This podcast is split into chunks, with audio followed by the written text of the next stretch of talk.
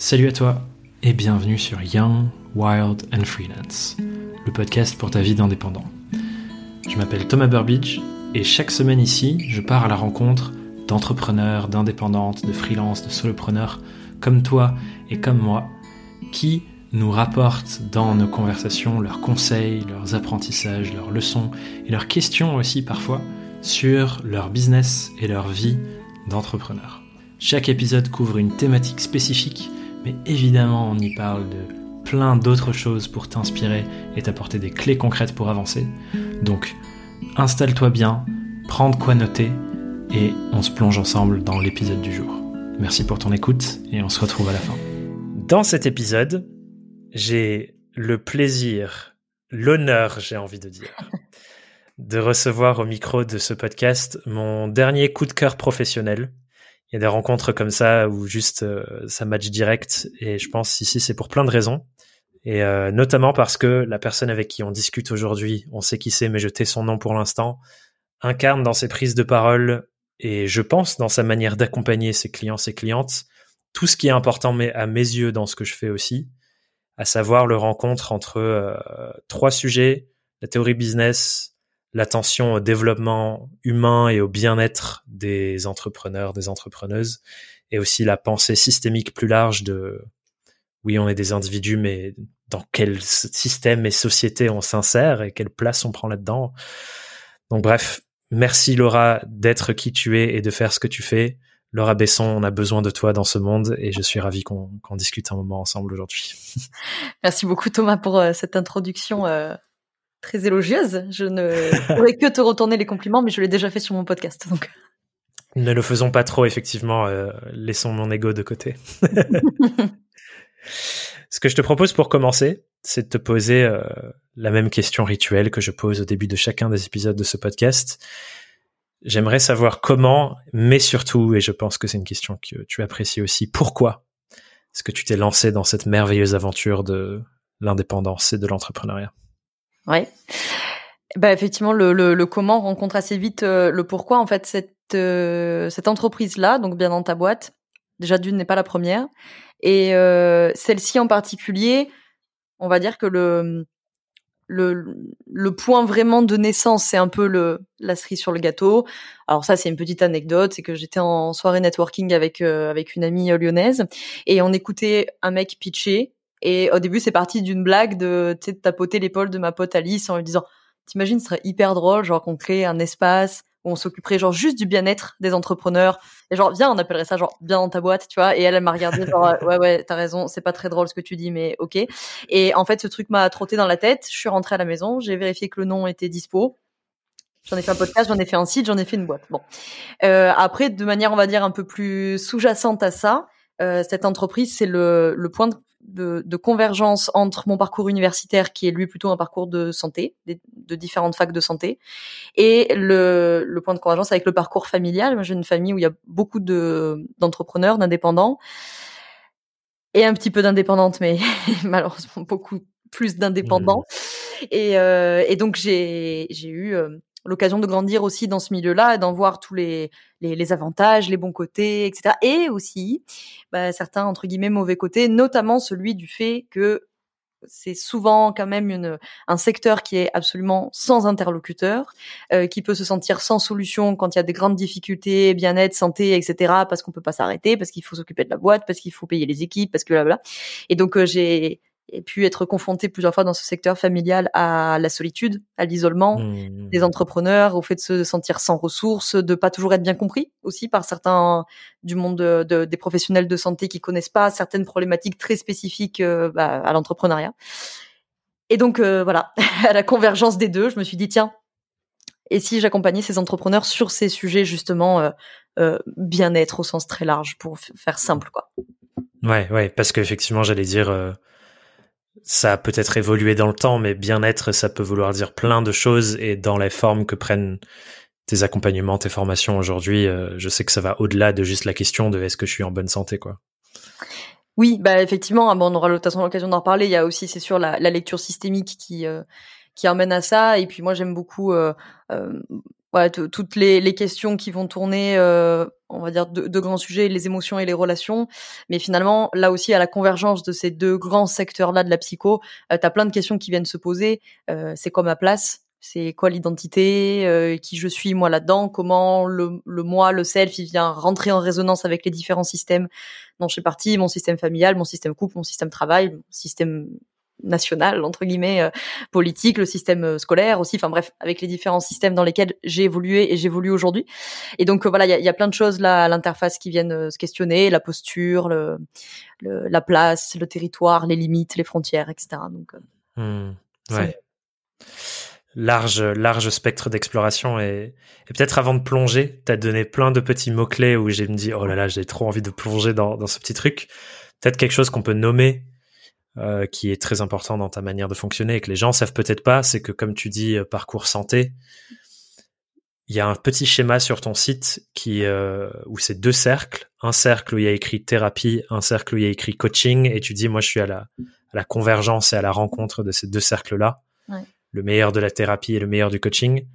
Je suis curieux que tu nous parles un peu de ça parce que souvent c'est deux mondes qui, je pense, un ne communiquent pas trop, voire même s'opposent et ne s'aiment pas trop, tu vois. Euh, je pense qu'il y a beaucoup de gens qui viennent du monde de psychothérapie qui sont un crash un peu sur ah, ces coachs là, c'est euh, des faux accompagnants euh, dont beaucoup n'ont pas même de diplôme ou de vraie posture derrière et qui se lancent dans ce truc-là. Je suis curieux que tu nous parles de ce point de rencontre entre les cercles. Ben, c'est un sujet euh, passionnant et, et, très complexe, effectivement, parce que là-dedans, il y a, y a, plein de choses. Il y a euh, ce qu'on va nommer coaching, ce qu'on va nommer thérapie. Euh, il y a différentes formes de thérapie, différentes formes de coaching. Et dans ces différentes formes, il y a aussi différents euh, contextes, différents référentiels fait. Euh, il y a mmh. aussi les petites guéguerres euh, d'ego euh, de moi je suis thérapeute donc je suis mieux, moi je suis coach donc je suis mieux. Bon là, il y a aussi des visions bah, un peu simplistes, mais bon qui ont le mérite de rendre ça accessible. Donc d'une manière un peu simpliste, on a tendance à dire que le travail de coaching c'est souvent le travail du comment. C'est un peu simplifié, mais bon, mmh. c'est un peu le travail de ok, bah on en est là aujourd'hui, voilà ce qui se passe. Donc comment on fait pour que demain ça soit différent? Et caricaturalement, on dit souvent que le travail de la thérapie, ça serait plutôt euh, revenir en arrière et d'expliquer pourquoi on en est là. Alors évidemment, mmh. c'est un peu simpliste parce qu'il y a plein de coachs qui s'intéressent aussi au pourquoi, il y a plein de thérapeutes qui s'intéressent au comment, mais voilà.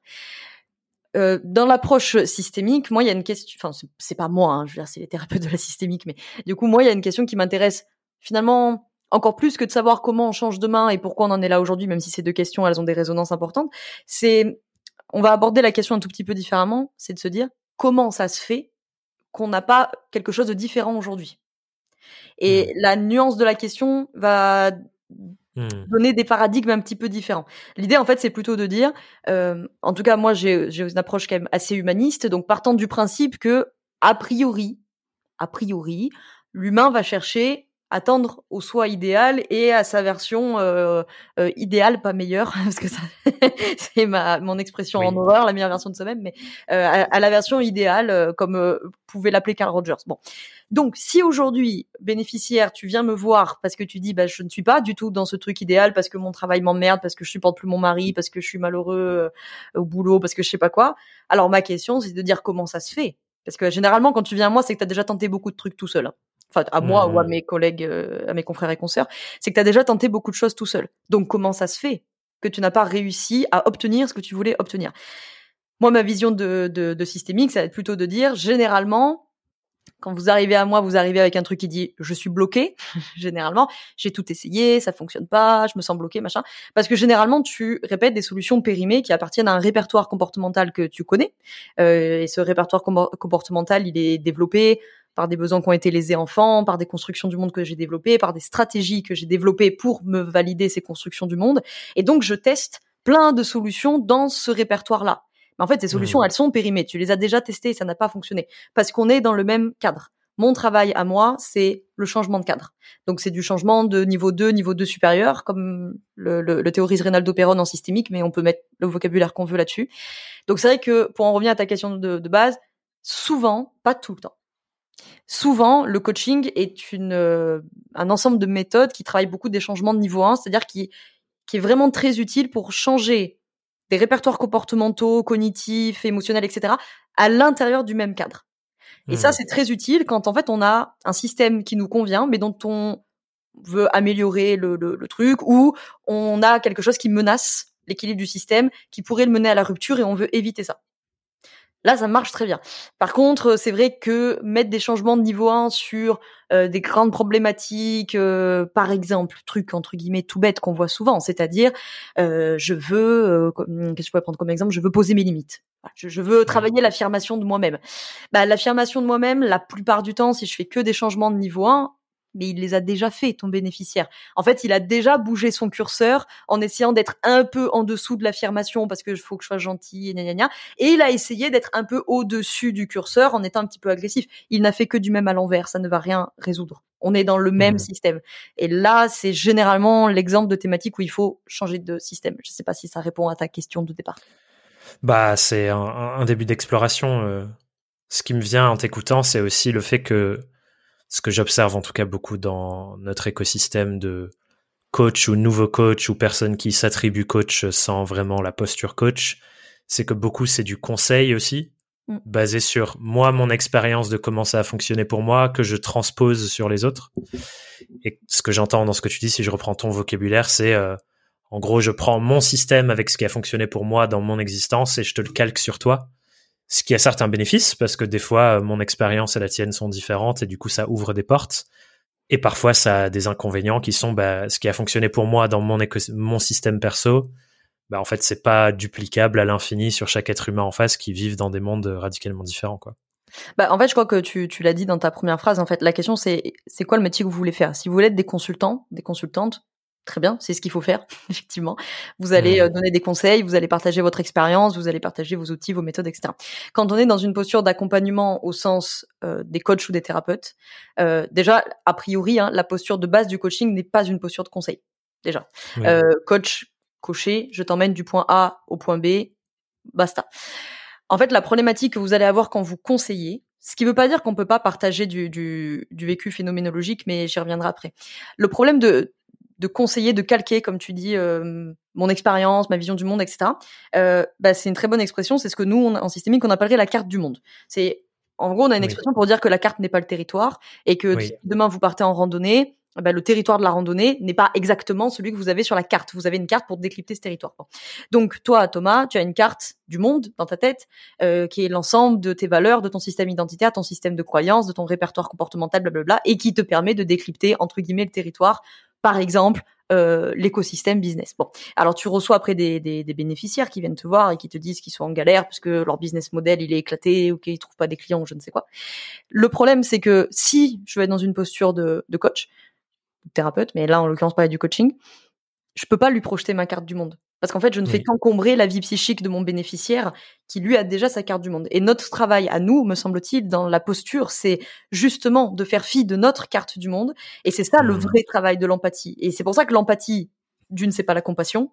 De deux, c'est certainement pas la sympathie. Et de trois, c'est pas si facile que ça. On n'est pas mmh. empathique comme ça en claquant des doigts parce que ça demande d'avoir suffisamment investigué toi ta carte du monde à toi Thomas pour que je puisse en empathie venir regarder la situation que tu vis mais à travers ta carte du monde à toi c'est-à-dire à travers ta religion qui est peut-être pas la même que la mienne euh, ton éducation tes codes ta culture tes normes tes croyances et peut-être avec des croyances qui pour moi sont d'une absurdité sans nom mais bah ce sont les et c'est celles qui te font décrypter le monde. Et donc là, on n'est pas dans mmh. une posture de conseil, on est dans une posture de euh, d'empathie et de d'explorer ta carte. Ouais, ouais, une phrase anglaise euh, qui parle un peu de ça que moi j'ai toujours euh, adoré. Enfin, la métaphore que ça porte me permet de beaucoup mieux entrevoir ce qui, selon moi, est la posture coaching. En anglais, on dit hold the space. Et du coup, tu travailles ta capacité à pas euh, investir ce que tu mets toi dans l'espace, mais tenir l'espace pour que l'autre puisse, euh, comme tu dis, faire ce travail d'investigation qu'on fait ensemble dans euh, sa manière de voir le monde. Et souvent, le coaching, c'est pas je te dis quoi faire, c'est je t'aide à détricoter ce qui se passe pour toi et, et tu sais en fait quoi faire et on refait remonter ça à la surface. Ouais, en, psycho, nous on appelle ça la fonction contenante. C'est la. Bah oui, c'est ça. Le je suis le con. Ouais. Ça. À contenir le discours, le vécu émotionnel et, hmm. et aussi tout ce qui n'est pas dit qu'est-ce, qui est important là-dedans? Je suis curieux que tu nous dises euh, pourquoi c'est si important justement d'être dans cette posture de je suis euh, le contenant qui accueille l'exploration qu'on fait et je suis pas là pour faire de la projection, je suis là pour tenir cet espace. Qu'est-ce qui change dans l'expérience de la personne en face de nous quand on fait ça plutôt que d'être en posture conseil? Ah bah euh, alors moi j'ai rien contre la posture de, de, conseil hein, déjà hein, mais c'est juste ça c'est oui voilà c'est pas la même chose voilà c'est juste pas la même chose c'est pas le même métier c'est pas les mêmes objectifs en tout cas quand vous maîtrisez pas cette fonction contenante euh, ou peu importe comment vous l'appelez et ou qu'il y a du vécu projectif alors, t'as as, des cas où la projection, c'est pas si mauvais. Enfin, le phénomène projectif n'est pas un problème en tant que tel, hein, qu'on soit clair. Vous avez d'ailleurs euh, euh, un test de, de psycho, je pense que tout le monde connaissait le test du recharge, vous l'avez sûrement vu dans un tas de films, c'est le fameux test des taches d'encre, euh, où on met des grandes planches avec des taches d'encre. Voilà. Ça, c'est littéralement ce qu'on appelle un test projectif, c'est-à-dire que ça permet au bénéficiaire de venir projeter sa matière psychique là-dessus, et le, le praticien, il travaille avec ça. Bon parenthèse. Donc la projection en tant que telle, c'est pas un problème. De toute façon, c'est inévitable. C'est un phénomène humain de projeter. La question, c'est que vous, en tant que professionnel de l'accompagnement, vous devez, enfin vous devez. Je vous invite, si vous le souhaitez, à incarner et maintenir des postures qui sont en régulation de ce phénomène-là, parce que c'est votre responsabilité dans l'accompagnement. Parce que petit 1, quand vous projetez sur votre bénéficiaire, déjà vous encombrez la sphère psychique de votre bénéficiaire que vous êtes a priori censé aider à gagner en clarté. Et que si vous commencez à l'encombrer avec vos projections à vous, alors là, au mieux, il avance pas, euh, au pire, euh, il est complètement perdu et il sait plus où il en est. Deuxième chose, c'est que quand il n'y a pas de fonction contenante, bah, mettez-vous deux secondes à la place d'un bénéficiaire, peut-être malheureusement vous l'avez été un jour, et que vous allez voir un praticien ou une praticienne, je dis praticien, praticienne pour euh, englober hein, les coachs, thérapeutes, naturopathes, sophrologues, machin. Et tu vas voir ton, ton professionnel, et lui fait pas la fonction contenante. Toi, t'arrives, tu vois, et puis tu t'écroules en larmes parce qu'il t'est arrivé un truc difficile ou juste t'es fatigué, t'en as ras le bol. Et lui, il contient pas ça. Ça donne pas confiance. La fonction contenante, elle permet de sécuriser le bénéficiaire qui sent qu'il a ici un espace délimité avec des limites strictes. Il y a un cadre. Et ce mmh cadre-là, il est sécurisant. Et il permet de dire, OK, dans cet espace, je sais que je peux être accueilli sans jugement, avec bienveillance, avec euh, euh, contenance, justement, parce qu'il y a un cadre qui contient. Si c'est pas mmh contenu, c'est insécurisant. Et au passage, pour vous, professionnels, vous allez vous insécuriser aussi, parce que le jour où vous aurez des bénéficiaires qui, eux, feront péter le cadre, et ça arrivera forcément, parce que c'est un, un process assez inévitable de l'accompagnement, et c'est plutôt même bon signe qu'ils viennent tester ce cadre-là. Et si vous, vous n'êtes pas bien assis dans ce cadre et dans cette posture, euh, au pire, ça va très mal se passer. Au mieux, vous allez être en insécurité, pas serein, pas sereine. Vous allez préparer vos séances pendant trois heures et demie parce que vous allez essayer d'éviter, euh, d'anticiper tous les trucs qui pourraient mal se passer. Et, euh, et voilà, et on n'est on n'est pas sécurisant pour l'autre. Si on vient voir un professionnel et qu'on sent que lui-même, il est pas bien sûr de ce qu'il fait, il est pas assis tranquille, vous allez pas l'aider à éclaircir sa sphère psychique. Vous l'encombrez en fait. Ben c'est là où je trouve que, notamment sur ces métiers-là, même si c'est le cas pour moi dans toute forme d'entrepreneuriat ou tout métier qu'on fait, mais notamment sur ces questions-là, je trouve qu'il y a une corrélation tellement forte entre ce que tu fais comme pratique entrepreneuriale et ce que tu vends, donc ce genre de séance, et ton développement humain en tant que personne, par exemple, à quel point je suis capable d'être face à des émotions difficiles et intenses pour les gens en face de moi. C'est, pas un travail business, ça, c'est un travail de moi, euh, moi avec moi-même, et en même temps, ça change tout dans la pratique de ce que je vends à mes clients. Et je trouve que tu vois, c'est deux sujets qui sont tellement fortement corrélés et en même temps qui sont euh, dans les milieux dans lesquels on traîne, traîne toi et moi, tellement silotés de bah, soit on parle pro business euh, vente euh, client soit on parle dev perso et, pour moi en fait il faut les marier quoi Ouais, je, euh, moi j'irais même euh, carrément plus loin. Euh, par exemple, si, si on reprend l'histoire de des projections, du cadre, etc.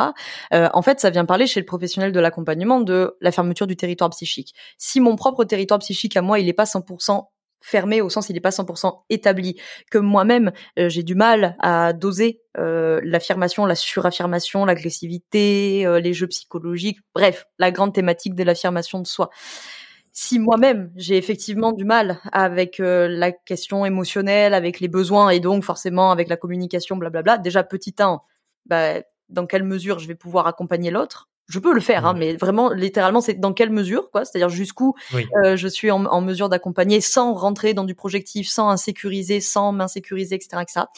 Et deuxièmement, effectivement, c'est très très lié. Parce que par définition, votre territoire psychique, c'est euh, ce qui va définir dans votre intégrité psychique le dedans et le dehors. Donc par définition, si le territoire psychique il est pas très au clair, alors la question des limites des frontières, c'est pas très au clair.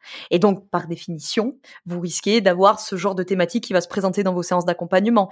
Ou, même si vous n'accompagnez pas, vous allez vous mmh. retrouver avec des clients qui vont toujours gratter un petit peu les limites, qui vont dépasser les mmh. deadlines, qui vont payer à retardement, qui, bref, il y a plein de choses qui peuvent venir s'imager. Donc, bien sûr, c'est intrinsèquement lié. C'est pour ça d'ailleurs que mon cheval de bataille depuis 5 euh, ans avec bien dans ta boîte, c'est mais faites euh, toutes les stratégies business que vous voulez et je vous dis pas de pas les faire parce qu'à un moment donné, il faut avoir aussi de la stratégie et voilà. Mais par contre, tu peux faire la meilleure stratégie du monde si là-dessous, par exemple, il y a une construction du monde qui tourne pour dire je suis pas à la hauteur, je suis pas à la hauteur, je suis pas à la hauteur. Bah ouais. toutes les stratégies, à un moment donné, tu auras une stratégie pas à la hauteur. Ouais, ouais.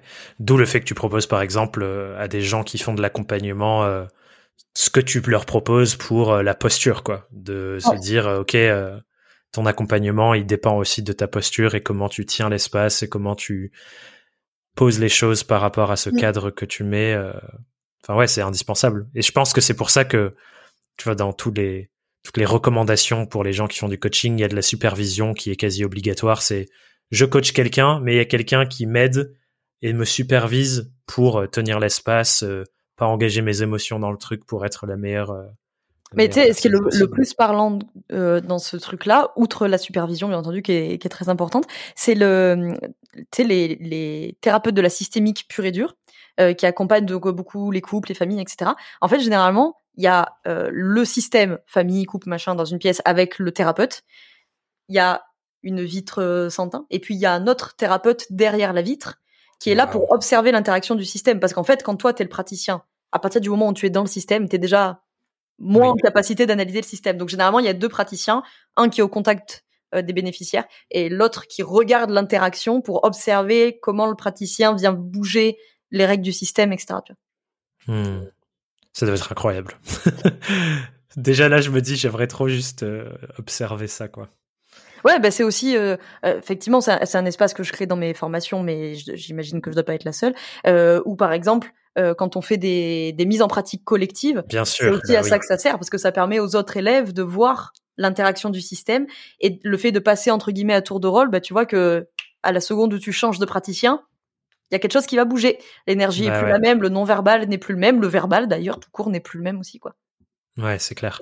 Et c'est là où du coup euh, moi, ce que ça me fait me dire, c'est cette chose qu'on entend beaucoup qui est euh, c'est pas parce qu'on est à compétence égale qu'on a le même impact ou qu'on apporte la même chose aux mêmes personnes parce que on a sans tomber dans le fait de dire on a une vibration unique, etc. Mais c'est presque un peu ça. C'est je suis un être humain unique. Mmh. Donc même s'il y a quelqu'un à côté de moi qui a exactement le même parcours et compétences professionnelles, dans l'accompagnement qu'on peut proposer, ça va radicalement changer. Et donc quelque part, il y a des gens qui vont mieux euh, vibrer entre guillemets avec moi parce que c'est moi qu'avec mon voisin parce que c'est mon voisin, quoi. Clairement. Hmm.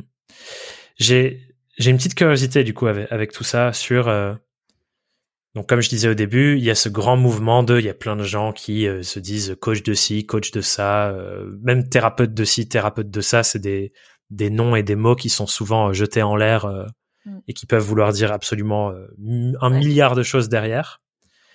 Je suis curieux de toi, comment tu te positionnes sur ce truc de faut se préparer pour faire les choses bien?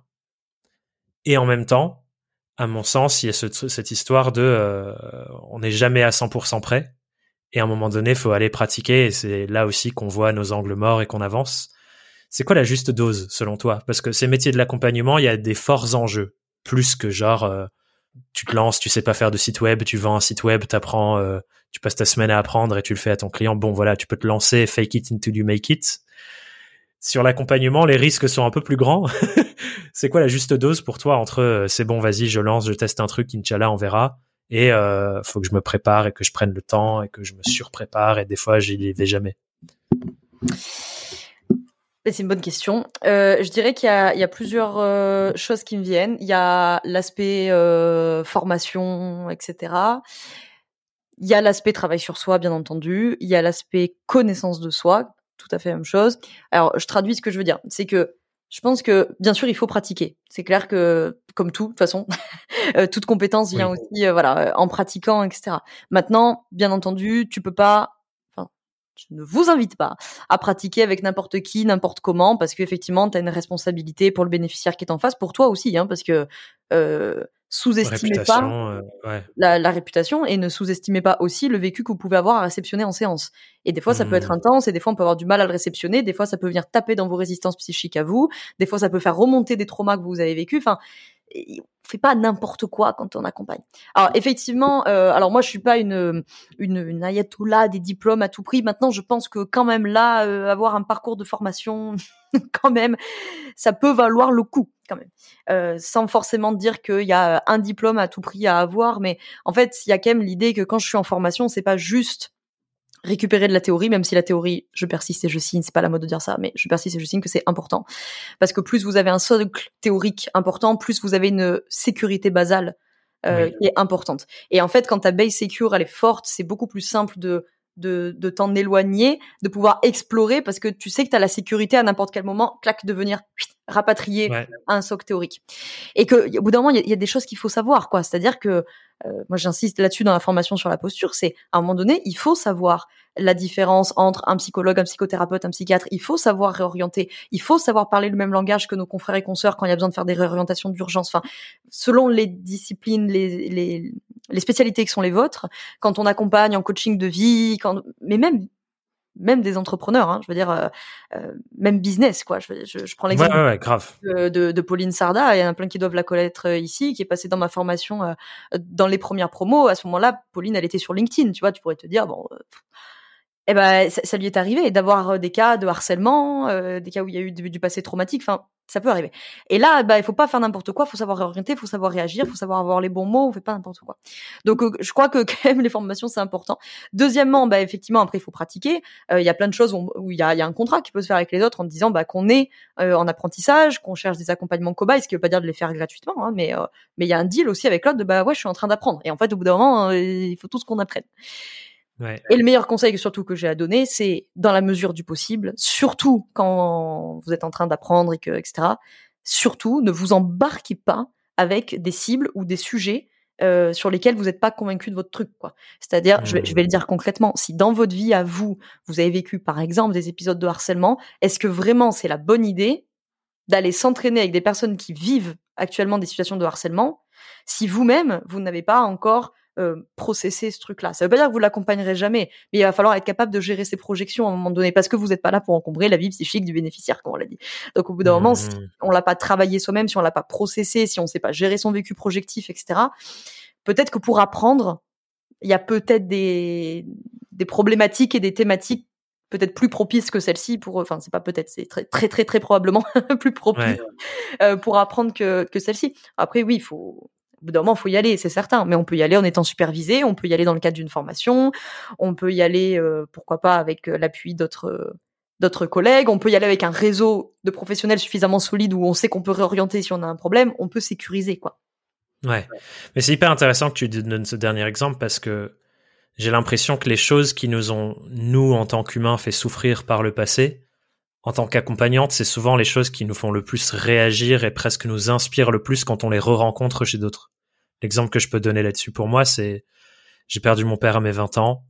Les sujets autour de perdre un être cher, notamment un parent, dans différentes circonstances, et la transmutation de l'histoire qu'on se raconte sur euh, euh, la place de cet événement dans notre vie où moi j'ai vécu le cheminement du deuil de ces la mort de mon père, c'est le début de la fin ou c'est la fin de ma vie, et qu'en fait euh, redécouvrir au fur et à mesure qu'en fait c'est peut-être euh, justement l'effet déclencheur pour le début du reste de ma vie.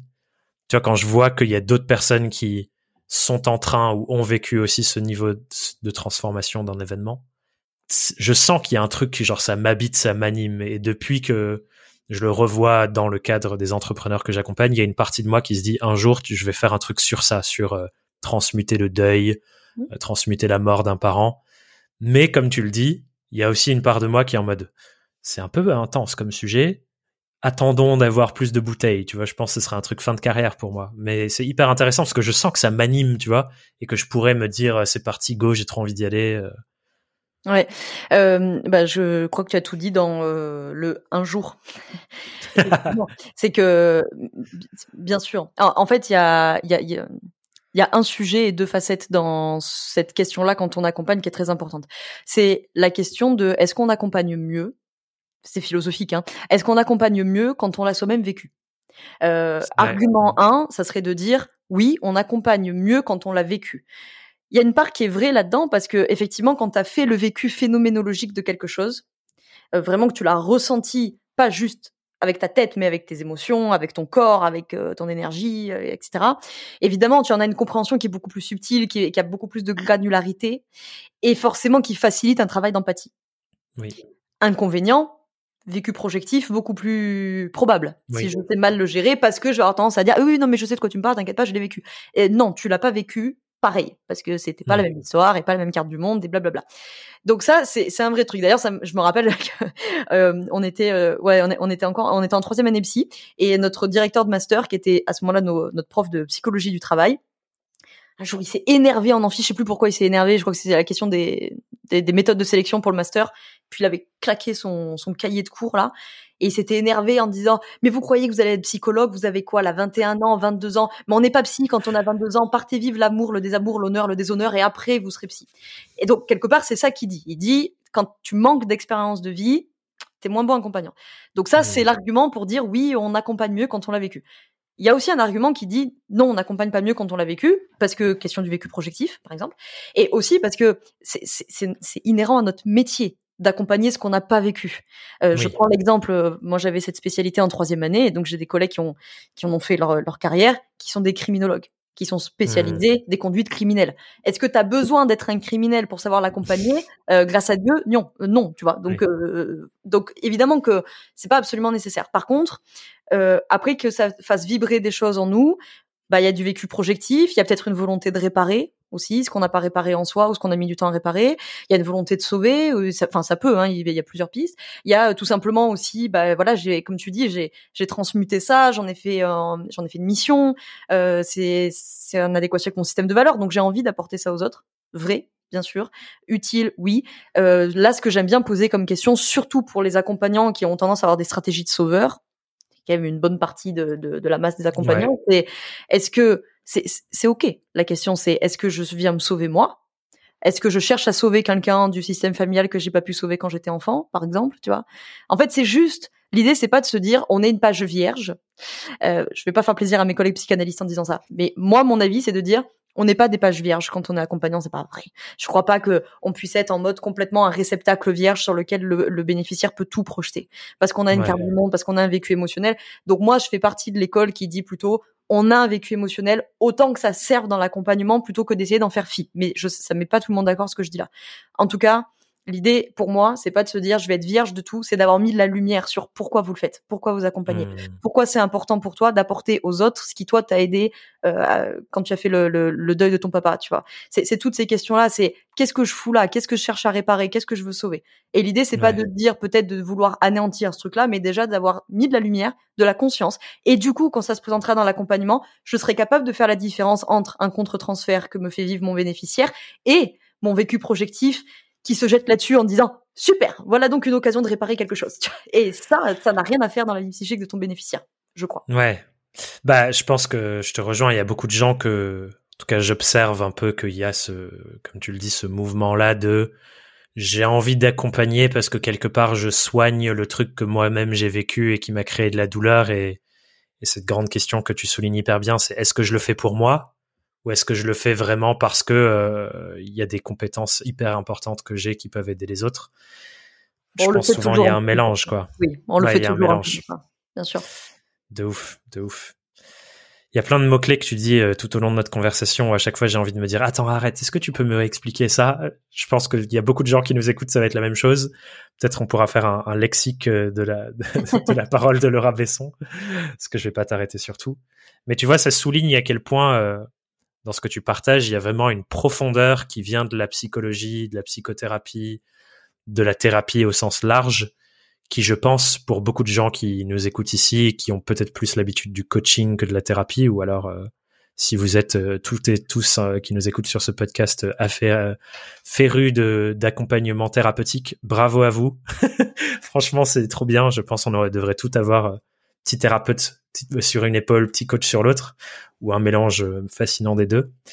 Mais mais je vois à quel point ça vient de, de ça, tu vois. Et moi, ça me rend, ça me fascine. J'ai pas la chance, j'ai pas fait le parcours psycho c'est un truc où souvent je fantasme de me dire allez je me retape l'école et je repars et j'arrête ce que je fais pour faire ce parcours là et du coup j'ai tu vois c'est ça qui fait que quand je t'écoute je suis en mode putain j'ai trop envie de creuser tout le vocabulaire tout ce qu'elle dit alors euh, je, oui bah il y a beaucoup de choses que tu feras en fac de psy. Il y a beaucoup de choses dans ce que je raconte euh, que tu verrais pas beaucoup en fac de psy hein, notamment si tu es intéressé par la systémique euh, à moins d'aller trouver vraiment des DU très spécialisés la plupart du temps c'est c'est c'est pas l'ensemble des des, grands modules d'enseignement, on va dire ça comme ça, parce que les facs de psycho en France, elles sont orientées. Donc quand vous arrivez dans une fac de psycho, petite parenthèse, euh, toutes les facs de psycho en France ne n'enseignent pas la même chose. Euh, à, la, fac de médecine, je veux dire globalement, euh, vous aurez des changements dans les programmes. Enfin globalement, vous allez faire en première année, vous allez faire des de la physique, de la bio et des maths, quoi, en gros, de l'anatomie, de la physio, machin. en psycho, si vous allez à Lyon, qui est plutôt orienté psychanalyse freudienne, croyez-moi bien que vous n'aurez pas du tout le même enseignement que si vous débarquez à Grenoble dans une fac qui est très TCC et, et psycho. Oui. Donc. Ah, c'est intéressant ça. Voilà. Fac de psy en France, euh, bah, peut-être ailleurs, hein, je ne sais pas, mais en tout cas en France, parce que nous avons la particularité d'avoir encore un, un, enseignement psychanalytique assez euh, développé, ce qui est de loin vraiment pas une une normalité dans le monde. Euh, hmm. Nous avons gardé un peu cette spécificité là et donc du coup voilà les, les facs de, de psycho sont orientés en France. Donc si vous débarquez en hmm. fac de psy, il faut se se renseigner euh, un petit peu avant. Ouais. Mais parle-nous de ce, ce, truc de systémique qu'on a nommé plusieurs fois dans, dans toute cette conversation. Moi, ce que je trouve hyper intéressant dans, dans ça, et c'est quelque chose que nous, on essaye d'amener de plus en plus dans tous nos accompagnements, c'est le fait de différencier la marge de manœuvre individuelle et la marge de manœuvre qui dépend beaucoup moins de nous, mais qui dépend des systèmes dans lesquels on est, qui répercutent certains modes de fonctionnement depuis euh, des générations, des décennies, des, même des millénaires parfois. Est-ce que tu peux nous expliquer un peu plus en profondeur cette analyse-là? Euh, Enfin voilà, en quoi ça consiste et pourquoi c'est important? Ouais. Euh, alors en tout cas, dans le registre de l'accompagnement, euh, parce que la systémique, ça concerne pas que l'accompagnement évidemment, mais en tout cas dans le registre de l'accompagnement et particulièrement du domaine de la psy. Alors quand je dis psy, je mets un P majuscule. Hein, j'englobe euh, thérapie, psychothérapie, les coachs aussi hein, sont différemment orientés selon les référentiels dans lesquels vous vous formez, dans lesquels vous pratiquez. On va faire très simple. Euh, on va mettre trois grands courants et la systémique après. Vous avez un premier courant en deux, minutes, qui est un courant psychanalytique que tout le monde connaît. Il est né avec Freud, tout le monde connaît Freud de près ou de loin. Il va nous lancer un premier grand courant, qui est un premier grand référentiel de la psycho, euh, courant psychodynamicien. Et eux, ils viennent avec un référentiel, des présupposés, des méthodes, etc., etc un peu plus tard, vous allez avoir un deuxième courant qui va naître, qui est un courant très dominant aujourd'hui, qui vient un petit peu en réaction à ça, qui est le courant cognitivo-comportemental. Alors c'est un mmh. courant qui, qui est d'abord né comme un courant comportementaliste, puis qui s'est doté avec l'arrivée aussi de la neuropsycho, des IRM, etc., d'un courant cognitiviste, pour arriver aujourd'hui à un courant cognitivo-comportemental qui continue d'évoluer et d'inclure de plus en plus, surtout les dernières années, je pense que vous l'avez vu, qui s'est beaucoup doté de la mindfulness, de tout le travail de la pleine conscience. Voilà, donc c'est un, un, un, référentiel qui continue beaucoup, beaucoup d'évoluer, qui est aujourd'hui très largement dominant aux États-Unis, globalement dominant en France. C'est moins marqué, mais vous avez un troisième courant qui est euh, courant humaniste. J'en ai touché deux mots tout à l'heure qui naît plus tard avec Carl Rogers notamment, qui lui euh, vient un petit peu dire bon, en gros les copains, vous êtes très mignons. Le problème de ça, c'est qu'il y a un déséquilibre de dingue. Moi, je pars du principe qu'on est dans une posture horizontale. Je veux qu'on arrête de les appeler des patients. Ce sont des clients. On les déresponsabilise trop. On ne les autonomise pas assez. Euh, Et mmh. lui vient vraiment, voilà, avec la question du soi idéal, etc. Bon, il a énormément travaillé sur euh, je pense euh, dans, le coaching vous, on entend souvent parler. Beaucoup travaillé sur les qualités rogeriennes beaucoup travaillé sur l'empathie l'accueil positif inconditionnel le non jugement voilà et ça ressemble au coaching un peu le côté euh, ne pas déresponsabiliser la personne en face mais au contraire essayer de lui donner des clés d'autonomisation pour se dire euh, en fait c'est ta vie quoi Ouais, en fait, le, le, coaching, bon, vous en avez plein, hein, parce qu'évidemment, entre des coachs en PNL, des coachs en psychologie positive, des coachs en gestalt, il y a plein de courants, mais ça ressemble souvent, quand même, euh, à, un, un, mélange du courant humaniste et des thérapies cognitivo-comportementales. Et d'ailleurs, pour avoir euh, été formé avec Michael Pichat, qui est un représentant des courants cognitivo, entre autres, euh, comportementaux, euh, entre la thérapie cognitivo-comportementale et le coaching cognitivo-comportemental, t'as as des différences, hein, notamment notamment sur les profils accompagnés. Mais enfin, je veux dire, t'as pas non plus un énorme gap. Bon. Et puis après, bon, bah, t'as ce courant systémique. Bon, alors le courant systémique, on va se le faire en deux minutes. Ça naît aux États-Unis, à Palo Alto, là-bas. Et en gros, les gars disent bon, les copains psychanalystes, ils sont très intéressants, ils sont très très bons, mais ils ne s'intéressent qu'à l'individu. Et c'est une approche qui est quand même très individualiste. Or, or, les gens qu'on accompagne font partie de différents systèmes. Bon, je résume ça vulgairement en 10 secondes.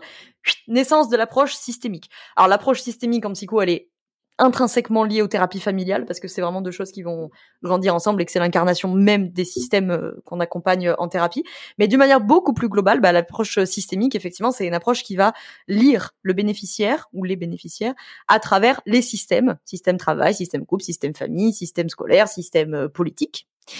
Et donc là, c'est un peu comme un, un éventail comme un accordéon, tu vois. C'est-à-dire que bah, la problématique, euh, je sais pas moi, que la charge mentale, c'est un très bon L'éco-anxiété, tout ça sont des très bons exemples.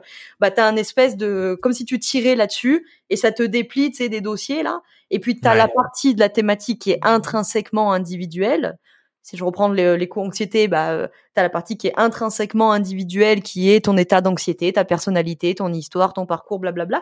Et puis, quand je tire un petit peu, bah, il n'y a pas que ça. Et ça vient résonner jusqu'à, bah, en fait, quand tu as tout un système politique euh, qui, euh, qui, sont des criminels de, climatiques, eh ben euh, oui, effectivement, ça va venir faire un petit peu caisse de résonance et chez des individus, bah, il y en a qui s'en foutent parce que ça résonne pas avec le système de valeurs. Et puis, il y en a, ça va prendre une ampleur pas possible. Et après, on va psychiatriser ça en disant, vous avez de l'éco-anxiété. Euh, oui, oui, vous avez de l'éco-anxiété, mais peut-être n'est-ce pas 100% individuel, n'est-ce pas? Ouais, grave, grave. Et je trouve que c'est, ça me semble tellement important dans le métier qu'on fait d'accompagner des gens à, à faire des choses et aller vers. Euh, j'aime bien la nuance que tu apportes du soi idéal vs euh, le meilleur soi qui est qui est importante à mon sens. Mais ça ça ça donne beaucoup de de relief, je trouve, à notre manière de de guider les gens ou de les aider à prendre conscience de ce qui se joue pour eux ou pour elles.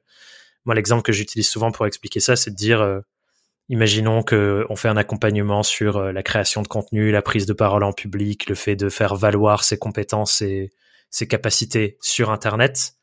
Si on est une femme à qui on a été sociabilisé à apprendre à sois jolie, tais-toi, reste dans ton coin et ta valeur c'est ton corps. VS un homme, euh, sois intelligent, euh, tes idées sont importantes, euh, prends la parole. C'est pas du tout le même la même typologie d'accompagnement pour se dire bah je vais aller tout casser sur LinkedIn, tu vois. et ça c'est pas que individuel, c'est la société dans laquelle on a grandi, c'est la manière dont on a été éduqué à la maison, à l'école, tous ces systèmes qui nous dépassent et qui ne dépendent pas que de notre volonté à j'y vais, euh, je vais, euh, je vais oser publier sur Internet, tu vois. Ah bah alors là, tu, tu, c'est le sujet. J'ai fait un épisode de podcast il y a genre deux semaines là-dessus, et euh, ça, ça, génère beaucoup de, de réactions. Mais euh, j'ai entendu hier ou avant-hier, je sais plus, Anthony Bourbon, donc, certains qui doivent le, connaître ici, le CEO de, de Feed, entre autres. Et bien que je puisse ne pas être en désaccord avec tout ce qu'il dit, je suis quand même souvent en désaccord avec ce qu'il dit. et hier, je l'entendais dans un dans une, un extrait d'interview où il parlait de ça, de méritocratie, quand on veut, on peut, etc. Et j'étais là, genre, mais Anthony, enfin, je veux dire, franchement, félicitations. Enfin, je veux dire, t'as un parcours incroyable, très bien. Je, je n'enlève, ce que je dis n'enlève rien au parcours qu'est le sien. Je dis juste que un siècle de sociologie te prouve par A plus B que ce que tu dis est faux. En fait, ben, là, c'est un merveilleux exemple, je crois, de lui qui projette sa propre expérience comme étant la carte du monde de toutes les autres personnes qui existent. Parce ouais, que oui, il est parti de rien, il a construit son truc, etc. Et il se dit, bah regarde, j'en suis la preuve. Ça veut dire c'est pour ça comme ça pour tout le monde. C'est pas. Euh, syndrome du survivant, tu vois. Et généralement, quand on aborde ces sujets-là, t'as toujours quelqu'un pour dire, ouais, mais regarde euh, Elon Musk, euh, regarde Anthony Bourbon. Non, mais très bien. Enfin, je veux dire, Bourbon a fait un truc incroyable. Il a une boîte magnifique qui tourne très très bien, mais très bien, grand bien te fasse. Mais ce n'est pas parce que toi, et, et encore, t'as aussi certains privilèges. Déjà, comme tu disais, par exemple, en étant homme, ça en est bah, d'autres. Mais, mais encore une fois, quand je dis ça, euh, je, je n'enlève pas le mérite qu'elle sien, sûrement, j'en doute pas. Mais euh, effectivement, c'est un biais du survivant. C'est pas parce que euh, on vient extraire une personne euh, qui a réussi à s'extraire de, de, de s'arracher à ses déterminants pour aller monter une boîte aussi importante que, que Feed que tu peux dire que tout le monde peut le faire. Parce qu'en fait, la vérité, c'est que la majorité ne le peuvent pas. la majorité vont échouer. Et à part pour ces gens intérioriser le fait que bah, c'est donc que je suis nul. Si en fait tout le monde peut le faire et que moi j'y arrive pas, c'est parce que moi je suis nul. Bah euh, non, euh, c'est qu'il y a beaucoup de déterminants sociaux invisibles, mais c'est pas parce qu'ils sont mmh. invisibles qu'ils sont inexistants, qui font que bah on, bien sûr qu'on part pas tous avec les mêmes chances. Donc euh, non, quand on veut, on peut. non. Ouais, ouais, c'est clair. Mais tu vois, c'est c'est une vraie question que je me pose aussi parce que à la fois ce genre de message peut être hyper utile pour empouvoirer des personnes et à la fois ça peut être des, des messages ou des histoires qui détruisent justement, comme tu le dis, les gens. Et tu vois, c'est ça qui me fascine aussi, c'est que ça fait du bien et ça fait du mal. Et j'ai l'impression que tout, tout fait ça. Parce que si on décale aussi à 100% le poids sur ah ben de toute façon euh, c'est un problème systémique, ça ne te regarde pas, ben en fait on déresponsabilise complètement les gens et on peut créer une sorte de truc attentiste de bon ben voilà quand ça changera je pourrai y aller. Et c'est pour ça que je trouve ça tellement intéressant et important de jouer sur les deux tableaux de où se trouve ma responsabilité individuelle et dans quelle mesure et où se trouve l'impact du système dans lequel je suis et dans quelle mesure. Et il faut que je regarde les deux pour avoir une carte complète de euh, ok qu'est-ce qui dépend de moi et que je vais faire et je vais me bouger le cul pour le faire. Et qu'est-ce qui en fait sont les limites du système avec lesquelles euh, je dois composer tant que le système ne bouge pas. Euh, complètement, c'est un truc qui, qui, revient souvent. Et donc, bien sûr, l'idée n'est pas du tout de dire que à l'échelle individuelle, on n'a aucune euh, variabilité, pas du tout. Euh, par contre, euh, je crois que l'idée, c'est surtout de se dire comment est-ce que ces individus, par exemple, moi, une partie de mon travail, je considère que c'est aussi de permettre à des individus isolés, si je peux dire ça comme ça, que je reçois de manière isolée en séance, hein, mais que cette somme d'individus qui va mieux, qui se sent mieux, euh, permet qu'on s'insère dans des luttes collectives. Et quand je dis lutte collective, elles peuvent être politiques, elles peuvent être associatives, elles peuvent être artistiques, elles peuvent être sportives, je m'en fous, peu importe. Mais en fait, changer un système, comme tu dis, attendre, ça sert à rien. C'est-à-dire, c'est, ça ne sera jamais une personne qui va changer ce truc-là. Si aujourd'hui on a un code euh, du travail, si aujourd'hui on a gagné des droits sociaux, euh, il faut défendre, n'est-ce pas, euh, au travail, ce sont des collectifs qui ont permis ça. Si les femmes aujourd'hui en France ont récupérer un peu plus de droits que ce qu'elles avaient avant, c'est parce que ce sont des collectifs en fait qui se sont levés. C'est pas une nana toute seule, c'est pas Simone Veil toute seule, même si je n'enlève rien au, euh, au, au, cadeau qu'elle nous a fait Simone Veil. Mais je veux dire, c'est pas Simone Veil toute seule, c'est des députés avec elle, c'est des collectifs entiers qui ont milité, c'est le MLF qui a défendu, c'est des collectifs féministes constamment qui défendent le droit à l'avortement qui est menacé, etc. Donc c'est toujours des collectifs. Donc du coup, euh, ça c'est un truc qu'on qu'on oppose souvent, hein, c'est de dire, euh, bah, d'ailleurs Bourbon le disait dans l'interview que j'entendais hier, de enfin l'extrait de l'interview pardon que j'entendais hier de oui mais du coup voilà en gros euh, on dit aux gens que bah il y a des déterminants sociaux et que du coup bah c'est comme ça non c'est pas ça qu'on dit c'est il existe des déterminants sociaux invisibles certains visibles et beaucoup invisibles qui font que on ne court pas tous le même 100 mètres quoi enfin du coup pas tous 100 mètres en fait. c'est que moi j'ai couru 100 mètres et donc ça me donne l'illusion que j'ai couru mais c'est vrai j'ai couru mais j'ai couru moins de mètres que euh, des copains euh, qui viennent de classes sociales euh, plus défavorisées ou qui sont racisés ou qui sont minorités X ou Y en fait. Et c'est pas parce que moi j'ai couru que je peux dire bah, vous voyez, moi j'ai fait 100 mètres, alors tout le monde peut le faire. Ouais, mais eux, ça fait déjà 8 km qu'ils courent en fait. Donc les 100 derniers mètres, ils sont peut-être cramés. Et l'idée, c'est pas de dire vous ne pourrez jamais faire ces 100 derniers mètres. C'est l'idée de dire on doit s'organiser collectivement pour que ces 100 mètres-là, soit vous n'ayez pas à les faire, soit vous ayez entre guillemets une assistance si je reprends la métaphore de, l'athlétisme mais c'est l'idée de dire bah en fait c'est pas juste toi t'as déjà couru 8 km donc évidemment euh, les 100 derniers mètres bah t'es crevé quoi forcément mais tu vois moi ça m'a vraiment questionné à un moment donné euh, tu vois quand j'ai vraiment commencé à plonger là-dedans et à prendre conscience de tous ces trucs il y a un moment je me suis même demandé est-ce que la meilleure manière de remplir la mission que je me suis fixée avec cette boîte est ce que j'essaye de faire est-ce que j'ai envie de contribuer aux gens peut-être qu'en fait l'accompagnement individuel c'est pas la meilleure manière de faire. Peut-être je devrais devenir un lobbyiste politique, tu vois. Mmh. J'ai eu ces pensées de me dire mais en fait euh, ouais, passer par l'individuel ça a une utilité, c'est clair, ça apporte plein de choses, c'est génial et je pense que c'est ce qui ça m'inspire beaucoup. Et en même temps, bah peut-être qu'en fait euh, si je passe les 20 prochaines années à faire en sorte qu'il y ait une loi qui bouge, ça a plus d'impact sur euh, les indépendants et les freelances au sens large que de passer 20 ans à faire de l'accompagnement individuel. Enfin, tu vois, c'est c'est des nuances et des. Bah, l'un n'empêche pas l'autre en même temps. L'un n'empêche pas l'autre. Bah, du coup, moi, je suis arrivé sur ce stade de me dire, bah, en fait, je fais les deux. On a une responsabilité individuelle pour que la vie des gens change maintenant. Et on a une responsabilité militante entre guillemets d'utiliser le poids qu'on accumule médiatique, de notoriété, tout ça, pour peser sur les systèmes pour qu'ils bougent dans la direction qui nous semble plus épanouissante pour tout le monde.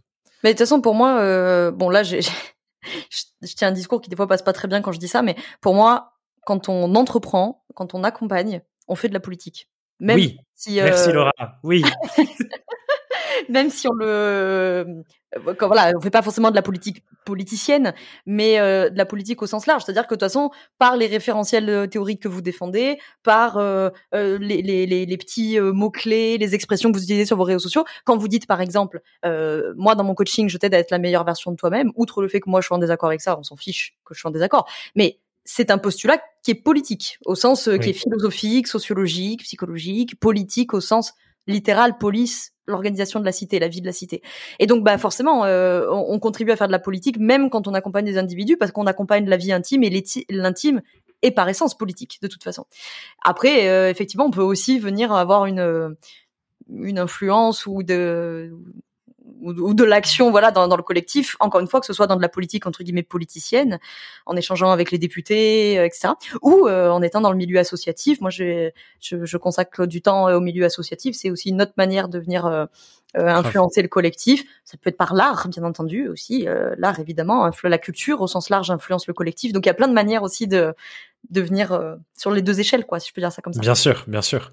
Mais ce avec quoi je suis trop d'accord, c'est que dès lors qu'on entreprend et qu'on produit quelque chose au service des autres, même que ce soit un produit, un service, peu importe, en fait, on porte une vision de ce que le monde bien sûr. devrait idéalement être selon nous. Ouais. Et ça, c'est politique. C'est de se dire, en fait, euh, j'ai envie de mettre mon temps, mon énergie, mon argent au service de cet idéal-là qui passe mm. par mes produits et services, c'est politique de faire ça. Bien sûr. Clairement. Mais tu sais, moi, c'est un truc, euh, j'en ai souvent discuté parce que moi, j'ai une famille qui est très politisée et euh, dont certains ont, ont, fait carrière entre guillemets si je peux dire ça comme ça si tant est que la politique soit une carrière c'est un autre sujet euh, et du coup bah comme moi j'ai été biberonnée à la politique depuis petite j'ai toujours eu très envie de, de débattre d'échanger etc et souvent même encore aujourd'hui hein, je m'entoure des gens qui disent oh, mais la politique ça m'intéresse pas je, je, trouve que rien n'est plus faux que ça. En fait, je ne connais bah personne qui soit pas intéressé par la politique au sens P majuscule, hein, parce qu'en fait, la vie de la cité, il y a forcément un sujet qui vous intéresse, tu vois, même si c'est, euh, je sais pas moi, l'interdiction de la chasse, euh, la légalisation du cannabis, j'en sais rien, mais d'une manière ou d'une autre, on, fait tous de la politique. Politique, c'est pas juste politique, politicienne et s'intéresser à savoir qui est le ministre des Transports et qui est député Europe Écologie Les Verts. Ça, c'est encore autre chose. Ça t'intéresse, ça t'intéresse pas, peu importe. Mais, on est tous intéressés par de la politique au sens large sur différents bah sujets on est tous concernés par l'organisation de la société dans laquelle on vit. Bah ouais, c'est clair. Et moi, j'ai trop envie de. C'est un truc sur lequel on appuie de plus en plus avec nos clients de dire comment on fait pour incarner ça de plus en plus dans la boîte et dans ta com et dans ton marketing et dans tes offres parce que c'est aussi ça qui fait que en face t'as des gens qui rayonnent et vibrent avec ça et voilà, on construit des trucs qui ont, comme tu le disais tout à l'heure, peut-être plus de poids collectif parce qu'on rassemble des gens autour d'une vision commune et euh, petit à petit, comme tu le disais, euh, personne après personne après personne après personne, ben voilà, ça à l'échelle de notre carrière, ça crée des, des luttes collectives parce qu'on emmène tout le monde dans ce sens. Ah, puis je trouve que l'entrepreneuriat est un très bon moyen aussi parce qu'aujourd'hui le milieu associatif euh, pour y être bah, on n'a pas beaucoup de jeunes dans ce milieu associatif. Pas beaucoup de moyens. pas beaucoup de moyens voilà. Alors selon les, les domaines les copains de chez Greenpeace etc des fois eux ils arrivent à ramener un peu plus des des jeunes parce que euh, ça serait soit 10 ans un fait de génération. Je suis pas du tout d'accord avec ça, mais enfin bon bref, un autre sujet. Euh, par contre, moi qui fais partie des, des groupes militants euh, sur la question, sur des questions un peu plus politisées justement. Alors là vraiment on a vraiment du mal à avoir des jeunes. le la politique politique politicienne, bah elle trouve plus le même écho aussi aujourd'hui dans notre société auprès des gens qui font moins confiance, etc à juste titre, enfin à juste titre, je veux dire, ils ont créé les causes et conditions que ça se passe comme ça. Et donc, je pense que l'entrepreneuriat n'est pas le seul, bien sûr, mais est quand même un vecteur où, où, on peut faire passer des messages et où les gens, si ça résonne avec nous, ils, ont envie de, de, de s'embarquer. Enfin, tu vois, je trouve que c'est un autre vecteur qui était beaucoup moins le cas avant, euh, où avant les entreprises avaient vraiment plutôt une vision bah, de rentabilité, etc. Alors que de plus en plus aujourd'hui, les entreprises elles ont euh, pas toutes, hein, mais elles, voilà, elles, sont porteuses d'un message, d'une vision, de valeurs, et surtout nous dans notre écosystème, on parle beaucoup de ça, quoi, du pourquoi, euh, c'est quoi ton why, c'est quoi les valeurs, etc. Et donc ça permet à ceux qui résonnent avec ça bah, de trouver des espaces où ils peuvent participer en fait à, à construire cette vision justement. Ouais, c'est clair. Bah, je trouve que ça donne aussi, euh, j'ai l'impression d'utiliser le mot le relief tout le temps, mais ça donne aussi beaucoup de relief à ce qu'on fait quand on voit que derrière, c'est pas juste stratégique terre à terre froid de ah il y a une opportunité sur ce marché, j'ai les compétences pour, je développe mes compétences, je vais vendre à tel endroit. C'est qu'en fait on porte tellement plus de choses en nous et tellement plus de profondeur et que c'est ça qui donne aussi la la valeur à notre travail quoi et la valeur à ce qu'on qu'on emmène dans le monde auprès des autres. Et je trouve qu'il y a beaucoup de gens qui sous-estiment le, la, ouais, la profondeur de ça. Genre qui, enfin, alors que moi, c'est presque un travail conscient que j'essaye de faire tous les jours, de me dire, tiens, euh, comment j'infuse plus euh, tel courant de pensée philosophique dans ce que je fais, comment je fais en sorte que les gens s'embarquent plus dans telle vision du monde au travers de mon travail? Et ça, déjà, c'est hyper kiffant pour moi parce que j'ai l'impression d'apprendre sans cesse et de creuser plus en plus sur euh, qu'est-ce que je branle sur ce bout de rocher au milieu de l'immensité de rien, tu vois? et en même temps, je trouve qu'on est du coup de plus en plus utile à nos clients et spécifiquement les clients qu'on veut avoir en face de nos clientes même, je dirais. Parce que euh, un exemple que je voulais donner tout à l'heure, c'est que nous on parle quasiment que au féminin neutre ou au féminin générique dans nos formations maintenant, justement pour euh, les causes féministes qu'on a envie de défendre. Du coup, euh, j'ai envie de te demander, genre, s'il y a des gens qui nous écoutent là et qui se disent ok j'ai jamais exploré cette dimension philosophico-politique euh, systémique de ce que je fais avec ma boîte, on commence par où? Genre c'est quoi la première question à se poser, le premier livre à lire? Enfin tu vois comment je rentre euh, dans le fait de apporter cette dimension là à mon entreprise? Bah, c'est une bonne question. Euh, peut-être le premier truc qui me vient c'est peut-être ça vaut le coup d'aller le de commencer à investiguer ça par le prisme qui vous plaît le plus. Ce que je veux dire par là, c'est justement, tu as dit, euh, euh, t'as dit philosophico, politico, je sais plus quoi. Bah, justement, si vous sentez que vous avez plus de d'appétence, par exemple, pour euh, la philo, peut-être entrer par ce prisme-là, si c'est plutôt politique, si c'est plutôt psychologique, hein, parce que de toute façon, dans le domaine de la psycho, vous allez vite tomber sur les copains de la philo à un moment donné, hein, parce que les questions sont euh, intrinsèquement liées. Enfin, toutes ces questions, évidemment, le, politique et philosophique aussi, hein, bien entendu. Mais euh, si, par exemple, euh, vous avez une résonance avec le combat écolo, par exemple, bah peut-être que ça vaut le coup de bah, d'entrer par ce prisme-là et mmh souvent, de toute façon, vous avez une convergence des luttes. Hein, donc, de toute façon, au bout d'un moment, euh, qui parle d'écologie va vous parler d'économie. Parce qu'à un moment donné, de toute façon, vous n'allez pas défaire le truc. Donc, peut-être que vous allez aller à l'économie. Puis, en arrivant à l'économie, vous allez dire, ah bah, tiens, dis donc, les inégalités salariales et puis euh, le marché du travail. Ah, et vous allez arriver euh, aux, confins du, du, combat féministe, et etc., etc. Donc, de toute façon, vous avez des, des portes d'entrée, si je pourrais dire ça comme ça. De, Elles sont multiples. C'est la boîte de Pandore. ouais, c'est ça. Et donc, du coup, bah, ça et le, deuxième truc qui me vient c'est de euh, ça me vient là en me disant c'est d'échanger en fait avec des gens qui sont déjà euh, sensibilisés au sujet qui vous parle etc ou qui ont cette vision là de l'entrepreneuriat. Euh, je sais pas moi faites des cafés des networking euh, euh je vais te mettre dans la merde. Écrivez à Thomas pour faire des cafés en visio. Quand on aura reçu 150 mails te demande de café tu seras content. Et mais mais parce que on ne pense il y a, pas plus absurde que cette phrase de dire qu'on pense par soi-même. C'est pas vrai, c'est pas vrai. On pense contre soi-même par le cerveau des autres. Donc, euh, en fait, on pense jamais autant comme tout le monde que quand on pense par soi-même. Donc du coup, l'idée c'est plutôt de dire, bah, si aujourd'hui j'ai une manière de voir mon entrepreneuriat, que j'ai écouté cet épisode de podcast et que je me dis, ah tiens, je sens qu'il y a un truc qui, ça anime quelque chose en moi, j'ai envie d'aller voir. Eh ben, comment je peux faire pour penser contre moi-même, c'est-à-dire contre la vision que j'avais jusqu'ici, par le cerveau des autres. Lisez des bouquins, écoutez des podcasts. Euh, meilleur conseil, allez écouter des interviews d'entrepreneurs avec lesquels vous n'êtes pas d'accord. Oui. Vous, allez vous confronter à. Non, vraiment, je suis pas d'accord.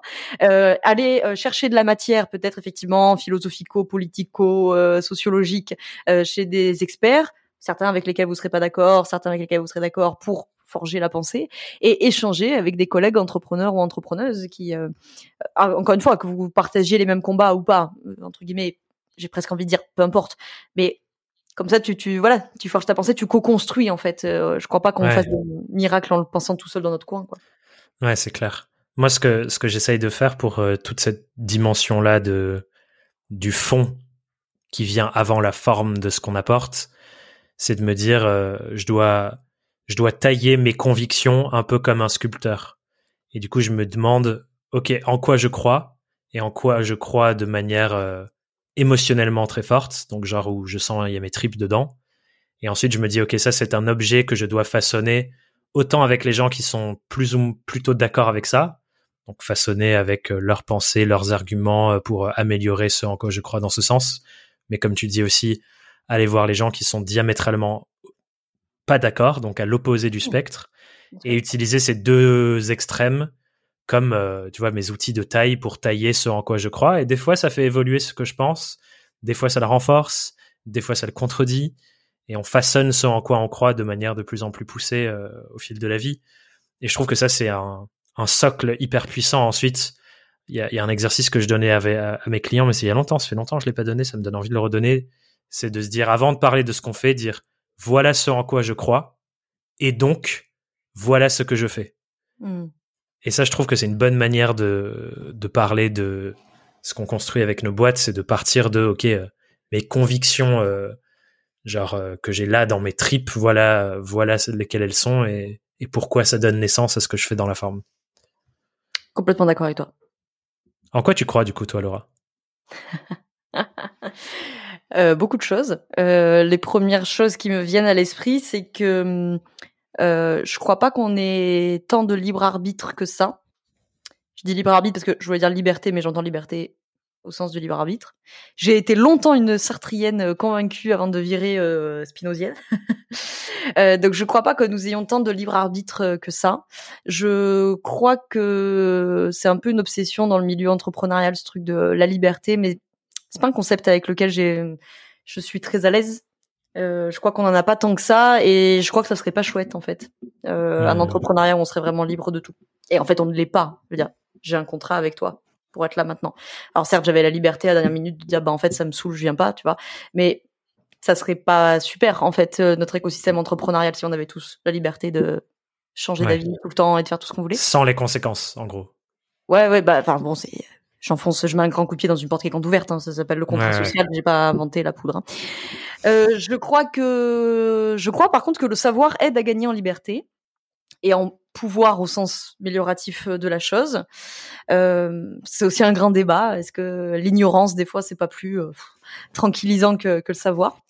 Euh, Je crois que euh, je crois que l'entrepreneuriat a vraiment sa carte à jouer dans euh, les enjeux sociétaux que sont les nôtres aujourd'hui. Je crois que nous sommes tous un petit peu trop obsédés par, enfin pas tous, mais beaucoup un petit peu trop obsédés par nos identités à revendiquer mmh. nos identités, même si ça s'explique aussi hein, de pourquoi on a besoin de le faire. Euh, je crois qu'il faut avoir une bonne posture pour accompagner. ça, je crois qu'on l'a compris. C'est déjà pas mal, non? Ouais, pourquoi t'as commencé par dire... La... T'as dit que des « je crois que », sauf le premier, t'as dit « je crois pas ». Pourquoi t'as commencé par « je crois pas » Je pense que je t'ai dit ça parce qu'il y a un peu un effet de... Euh, comment je pourrais te dire? Euh, pas contre-argumentation, c'est pas vraiment ça, euh, réaction, c'est ça, euh, mmh. à, à, une pensée un peu dominante euh, dans l'entrepreneuriat mmh. que moi-même j'ai tenu d'ailleurs en se dit en passant, mais euh, voilà, de on est entrepreneur parce qu'on est libre, enfin on est libre plutôt d'être entrepreneur, on est libre parce qu'on a la liberté de notre emploi du temps, parce qu'on a la liberté des clients, parce qu'on a la liberté, la liberté, la liberté, la liberté. Et je suis pas super d'accord avec ça. Et euh, je, je, je, crois que c'est l'épisode de podcast qui sort la semaine prochaine d'ailleurs où justement je j'ai préparé un épisode sur ce qu'en dit Spinoza en fait de ce truc-là et qui est plutôt un déterministe hein, et où en fait bah la sociologie, les neurosciences ont quand même plutôt tendance à lui donner raison. C'est-à-dire que mmh. j'ai pas réellement toute la liberté de ce que je vais penser une fois que nous aurons terminé notre échange, parce que ma pensée après notre échange sera conditionnée par tout ce qu'on s'est raconté tous les deux en fait. Donc euh, ça, je trouve que ça fait un peu partie des, des trucs qu'on répète beaucoup dans notre secteur. Là, la liberté, la liberté, ouais, bon. Comme euh, on disait tout à l'heure, on répète beaucoup que euh, tu peux être la meilleure version de toi, que tu dois, même c'est pire, que tu dois être la meilleure version de toi-même. Bah non, je suis pas d'accord. Que quand on veut, on peut. Non, je suis pas d'accord. Hmm. J'aime bien. Euh, globalement, j'aime bien les personnes qui essayent de taper sur les vérités toutes faites, qui embarquent tout le monde et qui montrent ouais, bof. et c'est vrai que ce truc de liberté Rien que là, on a ouvert notre espace communautaire la semaine dernière. Et un des premiers trucs, il y a un icebreaker euh, qui est la question pourquoi tu t'es lancé? Je pense 8 des réponses sur 10, c'est pour être libre. Et à chaque fois que je lis ça, je me dis, t'es pas prêt pour ce qui va se passer? c'est pas ça. C'est pas, ça existe pas en fait. Ou alors ça existe dans le sens où on choisit nos contraintes. Si la liberté c'est le choix de nos contraintes, là d'accord, why not? Mais l'absence de contraintes n'existe pas. Ouais, mais de la même manière, c'est c'est un truc que que j'entends beaucoup dans l'entrepreneuriat, que j'ai dû dire d'ailleurs moi aussi, hein, soit en passant, euh, que effectivement l'entrepreneuriat c'est pas la liberté, c'est le choix des contraintes. Soit. Est-ce qu'on les choisit? C'est vrai. Ouais, voilà, en fait, tu vois, il y a, y a, encore ce truc-là, c'est que en fait, euh, c'est ce que nous apprend Spinoza, c'est qu'en fait, nous n'avons pas tant le choix et la liberté que l'illusion du choix et mmh. l'illusion de la liberté en fait. C'est euh, où est-ce que j'avais entendu cette métaphore? Je sais plus. Je m'excuse si quelqu'un euh, sait d'où je l'ai entendu. Euh, cette méta ah, ça doit être Cyrus North qui prenait cette métaphore de euh, t'es enfermé dans une pièce et tu dois sortir, t'as la porte A et la porte B. Et tu dois sortir de là. Bon, tu, tu, tu, prends la porte A, tu sors et donc une fois que t'es sorti de ta pièce, tu vas dire j'ai j'avais le choix entre la porte A et la porte B et j'ai fait le bon choix et je m'en suis sorti. Biais du survivant. Tu vois, c'est exactement ça le biais du survivant. C'est-à-dire, j'ai survécu. Alors, évidemment, la question philosophique à 10 000 balles, c'est de dire, est-ce que j'ai donc vraiment, réellement eu le choix de prendre mmh. cette porte A? Ai-je donc vraiment eu le choix d'être ici? Ou est-ce que je suis contrainte par Thomas d'être là Donc, si je reprends l'exemple des portes A, porte B, bah évidemment, un Sartrien euh, ou une Sartrienne te dirait, euh, bah oui, tu avais le choix entre A et B, tu as choisi A, euh, c'est ton mérite, c'est grâce à ton travail, c'est grâce à ta réflexion, c'est grâce à ton intuition. Bah, Spinoza, il dit non, parce que dans mon exemple, eh ben la porte B, elle était de toute façon fermée. Donc en fait, c'est pas que tu avais le choix de prendre la porte A, c'est que si tu avais pris la porte B, de toute façon, tu, tu te serais retrouvé enfermé et donc tu aurais pris la porte A. Donc en fait, Spinoza il nous dit est-ce que vraiment vous aviez eu le choix de prendre la porte A ou vous n'avez donc pas plutôt eu l'illusion d'avoir eu le choix alors qu'en fait vous ne l'aviez pas? Hmm. Et du coup, avec ces contraintes choisies, je trouve qu'il y a un peu de ça. C'est-à-dire, j'ai choisi mes contraintes, ah, euh, ouais, ou en fait, tout simplement, tu as l'illusion d'avoir choisi des contraintes, puisque de toute façon, tu n'aurais pas pu faire un autre choix. Ouais. Et que les choix qu'on a faits sont aussi fortement conditionnés par tous les biais dont on a hérité, les systèmes dans lesquels on est, les personnes avec qui on interagit, la sociabilisation qu'on a dans notre pays, dans notre euh, classe sociale, etc. et que donc, quelque part, ces contraintes, en fait, euh, c'est pas 100% du choix, c'est aussi euh, la, moyenne normalisée de, des contraintes des autres qui ont fait un chemin similaire à nous, quoi. Ouais, et puis je trouve important, bah, tu, tu parles de sociabilisation. Effectivement, ce, discours-là, va beaucoup rejoindre, c'est un discours déterministe philosophiquement, donc il rejoint beaucoup les, le, le, travail de Pierre Bourdieu autour des phénomènes de sociabilisation, hein, qui parle du coup de déterminisme côté euh, social.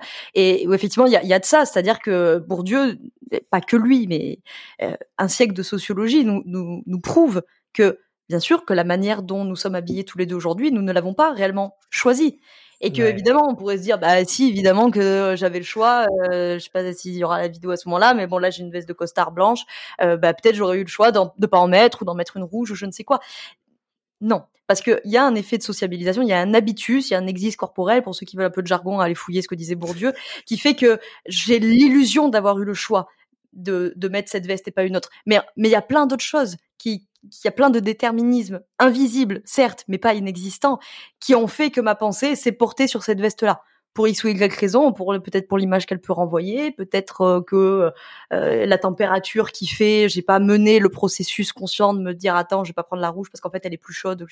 Il peut y avoir plein de choses qui contribuent et il y a plein de choses qui contribuent. Est-ce que j'en ai réellement eu le choix? Peut-être pas. Est-ce que c'est hyper important d'en avoir eu la liberté? Peut-être pas tant que ça finalement. Tu vois. Hmm.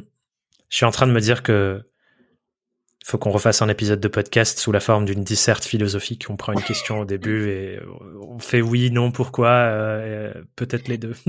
j'ai prévu, euh, tu sais, je fais une masterclass gratuite tous les mois là, et euh, celle de février, j'ai prévu de la faire sur, je l'appelais philosophie de l'entrepreneuriat, pour justement mener un petit peu de la, de la réflexion philosophique. Alors souvent ça, des fois ça fait un peu peur, tu sais, quand on voit philo, on se dit oh qu'est-ce que ça va être ce truc Mais en fait, il y a plein de manières de, poser ces questions. Et vous voyez, ces questions de liberté, par exemple, si elles vous intéressent, bah, je vais balancer une pilule comme ça. Je crois que c'est un sujet qu'avait donné Raphaël Antoven d'ailleurs, pour euh, le citer. Euh, Est-ce que, si vous voulez réfléchir à la liberté, et que là, tout ce qu'on s'est raconté depuis cinq minutes, vous vous dites, ouais, oh, c'est mignon votre broyette intellectuelle tous les deux, mais c'est hyper abscon et pas très clair. Bah, j'ai une question très claire. Est-ce que, dans ce pays, vous obéissez aux lois ou est-ce que vous obéissez à la police? Ça, c'est une question qui vient interroger la notion de la liberté et des lois. Hmm. Serait-on pas plus libre quand on a des lois? Et donc, est-ce que vous obéissez à la loi ou est-ce que vous obéissez à la police? Et en fait, tu as, plein de manières sur un seul sujet qui est la liberté, par exemple, de venir euh, l'interroger. Là, on l'a vu par l'angle du libre arbitre, mais on peut voir la liberté sous l'angle de la liberté vraiment euh, étatique.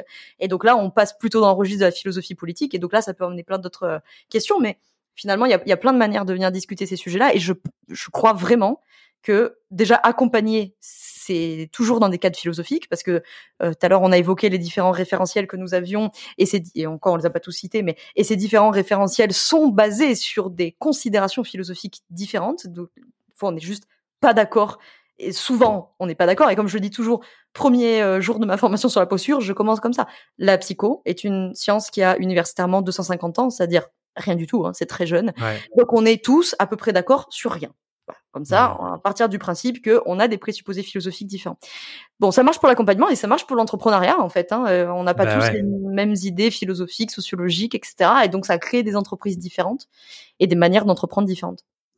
Bah, as nommé tout à l'heure le euh, on doit devenir la meilleure version de soi. Moi, je le corrèle à un discours qu'on voit beaucoup sur LinkedIn qui est on doit faire de la croissance, plus de chiffre d'affaires, grossir, vs la version idéale de soi qui est peut-être ma boîte, elle a un niveau de croissance ou de développement de chiffre d'affaires idéal, et que si je me force à aller plus loin, ben en fait, il euh, n'y a aucune amélioration de mon épanouissement personnel, de résultats pour nos clients qui vient après ça. Et une question que j'avais envie de poser moi aux gens qui nous écoutent sur la liberté, c'est aussi euh, qui est un peu la, même que la tienne, c'est est-ce que les décisions que vous prenez pour votre boîte sont davantage corrélées à ce que vous pensez que les autres gens sur Internet vous diriez de faire ou ce que vous avez vraiment envie de faire. Parce que je pense que plus il y a de développement de l'accès au savoir et de l'accompagnement et de toutes ces personnes comme nous qui racontent des choses sur l'entrepreneuriat sur Internet, je pense qu'il y a aussi un effet qui fait que il y a de plus en plus de gens qui conditionnent toute leur vie et toutes leurs activités et toutes leurs décisions sur qu'est-ce que toutes ces personnes-là me diraient de faire plutôt que euh, revenir en référence interne, qu'est-ce que moi je veux faire, putain? Et ça, je trouve que c'est aussi euh, ça soulève la question de la liberté de en fait je suis peut-être en train d'essayer de construire ma boîte pour plaire à quelqu'un que je rencontrerai jamais. Ouais et, en même temps euh, il y a plein de choses passionnantes dans ce que tu dis. C'est de toute façon nous sommes des animaux sociaux. Notre cerveau est comparatif. Donc de toute façon c'est évident que euh, on prend des décisions qu'on fait des choix qu'on construit des boîtes en comparaison à d'autres, avec le souci des autres. Nous sommes des animaux sociaux et notre cerveau, comme on l'a dit tout à l'heure, ne pense pas par lui-même, il pense contre soi-même par le cerveau des autres. C'est pour ça que les accompagnements sont importants, c'est pour ça que vos amis sont importants, les, vrais amis. Oui. Euh, quand ils vous disent euh, non, vraiment Thomas, tu te sous-estimes, c'est vraiment super ce que tu as fait, ou quand ils te disent voilà Thomas, t'es en train de partir en cacahuète, vraiment, je t'assure mon euh, ref, là tu tu tu tu te dérailles quoi. Et du coup.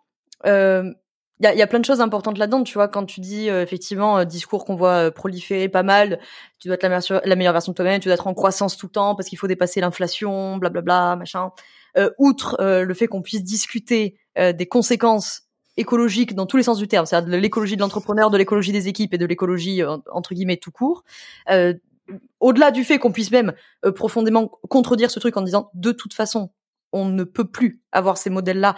Donc moi, c'est une question que j'ai amenée sur mon canal Telegram cet été, c'est si nous partons de ce postulat-là, alors ma question à 10 000 balles, mais je n'ai pas de réponse, hein, c'est comment on pense des modèles économiques en contraction quand on a des chercheurs de l'économie qui ne sont pas capables de penser en contraction puisqu'ils n'ont pas de, de référentiel pour euh, de la littérature économique pour s'appuyer là-dessus. Bref, c'est un autre sujet. Euh, et, du coup, effectivement, tout, tout ce discours-là qu'on voit euh, fleurir, qui est, j'ai envie de dire, ni plus vrai ni plus faux que celui que nous on tient, plutôt anti-méritocratique, etc. C'est juste une autre vision du truc. Mais effectivement, bah, ça peut, c'est, ça vient illustrer que Bien sûr que non, vous n'êtes pas libre. Parce que forcément que si vous avez passé l'après-midi à écouter Anthony Bourbon, vous ne sortez bah pas avec le même euh, logiciel mindset que si vous passez l'après-midi à nous écouter tous les deux. Et sans dire que ce qui est mieux ou moins bien, je, encore une fois, à l'échelle individuelle, je provoque, hein, on s'en fout. Si à l'échelle individuelle, ça vous fait du bien d'écouter Anthony Bourbon ou ce genre de discours, que ça vous empowerment là, et que, euh, mais très bien. Si vous, à l'échelle individuelle, vous avez envie d'être la meilleure version de vous-même, très bien. Le problème, à mon avis, c'est l'injonction euh, du système entier à être la meilleure version de soi-même ou à être en croissance. Ou voilà. Si vous, à l'échelle individuelle, vous voulez être en croissance et que votre boîte fait 14 millions d'euros par an, et faites 14 millions d'euros par an je n'ai, ceci n'est pas à juger. C'est une question de valeur et de différence et machin. Par contre, j'ai un problème à partir du moment où on en fait une injonction sociétale, parce que là, ça peut venir taper sur des déterminismes sociaux, sur de la méritocratie, sur les questions écologiques, sur la pression, euh, enfin les, les, les, conséquences sur la santé, etc. etc. Si euh, à l'échelle individuelle, j'ai envie de prendre l'avion tous les jours. C'est un grand sujet, n'est-ce pas hein Parce que euh, ce que j'entends là-dedans, il y a plein de choses avec lesquelles je suis d'accord. Mais moi, une grande question que je me pose aussi, c'est il y a certains comportements qui, individuellement, par exemple, sont épanouissants. Et je prends l'avion comme un exemple extrême, mais tu vois le côté euh, croissance sans limite, euh, être la meilleure version de moi-même, peut-être individuellement c'est épanouissant, mais les conséquences sur mon entourage, sur le système, quand je publie sur LinkedIn pour faire valoir cette vision-là du monde et ainsi de suite, sont à mon sens tellement plus néfastes pour la collectivité humaine que juste pour l'individu, que personnellement je me dis il faut les proscrire. Euh, en fait, pour moi, la, la subtilité que moi j'y vois, c'est pour préciser mon propos. Comment je pourrais dire ça? C'est la question du jugement. C'est-à-dire, si non, ça te ressemblerait pas beaucoup, mais admettons, euh, après euh, l'interview, on se fait une petite pause café, puis tu m'expliques que du coup, toi, t'as super envie de prendre l'avion tous les jours, et que ouais, je sais, c'est pas bien, mais moi, ça me fait du bien parce que moi, j'adore voyager, machin. Je, en fait, pour moi, la, la subtilité, c'est effectivement, je suis en désaccord avec ce, ce, ce discours-là, et je le condamnerait, entre guillemets, si nous sommes tous les deux en place publique, entre guillemets, sur un podcast, on débat, alors je te contredirai parce que je suis pas d'accord avec ce que tu dis. Même si je me battrai toujours pour que tu aies le droit de le dire, parce que c'est de la liberté d'expression, mais par contre, je m'opposerai à ce que tu dis.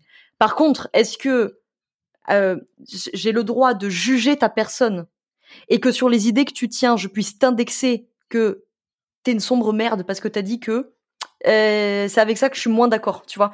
C'est plus le mmh. côté de euh, d'une, je j'essaye évidemment parce que je suis faillible évidemment.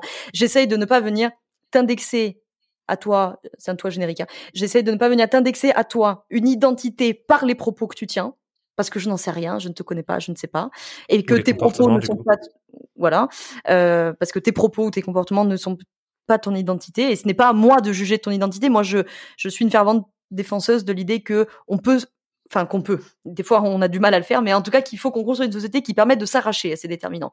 Donc, c'est pas pour que moi je te détermine en me disant, toi, euh, tu, tu as dit que, donc ça veut dire que tu es. Non. Hmm. Mais par contre, effectivement, si nous sommes tous les deux dans un débat euh, euh, sur un podcast entrepreneurial, machin, euh, bah, je vais pas prendre ton exemple à toi, mais je me retrouve dans un débat podcast et que il y a un entrepreneur ou une entrepreneuse qui dit, moi, je crois qu'il faut qu'on fasse de la croissance tous les ans et machin. Alors effectivement, je serai la première à dire, bah, d'une, je suis pas d'accord, de deux, je pense que c'est plus possible. Bah, sauf si vous voulez tous qu'on crève, mais sinon, on ne pourra plus faire ça. Et tu vois, je serai la première à, à m'opposer à ce discours. Par contre, je ne je ne vais pas porter de jugement sur ta personne euh, à toi à l'échelle individuelle. Si toi, tu as envie d'être la meilleure version de toi-même, déjà, la, la, meilleure version de toi-même, c'est très relatif. Peut-être que toi, être la meilleure version de toi-même, c'est être peut-être la personne la plus empathique possible. Et en quel cas, très très bien. Mais en tout cas, voilà, si tu me dis, moi, j'ai envie d'être la meilleure version de moi-même, et du coup, la meilleure version de moi-même, c'est être un Thomas Burbidge qui travaille 110 euh, heures par semaine, euh, qui pourrit sa vie de couple et sa santé, voilà. Bah, écoute, mon ref, fais ce que tu veux. Enfin, si, ok. Ouais.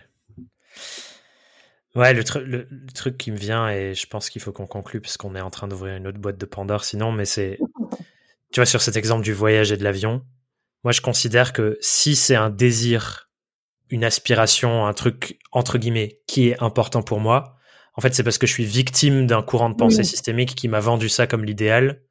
Donc c'est pas la personne qui est mauvaise parce qu'elle veut voyager, c'est elle a hérité d'un système de rêve et d'aspiration qui n'est plus viable. Et donc je suis en mode, il faut que je me batte contre cette vision du monde pour que cette personne qui en est victime évolue dans une autre vision du monde qui est tenable pour la communauté humaine Mm. Parce que oui, si elle, elle prend l'avion euh, toute seule, why not? Mais bon, si la somme des individus a le même système de pensée, en fait, on est dans la merde. Bah, sur ce sujet-là précisément, sur la question de l'avion, c'est intéressant. Euh, après, euh, effectivement, je, je, te suis si tu veux conclure là-dessus.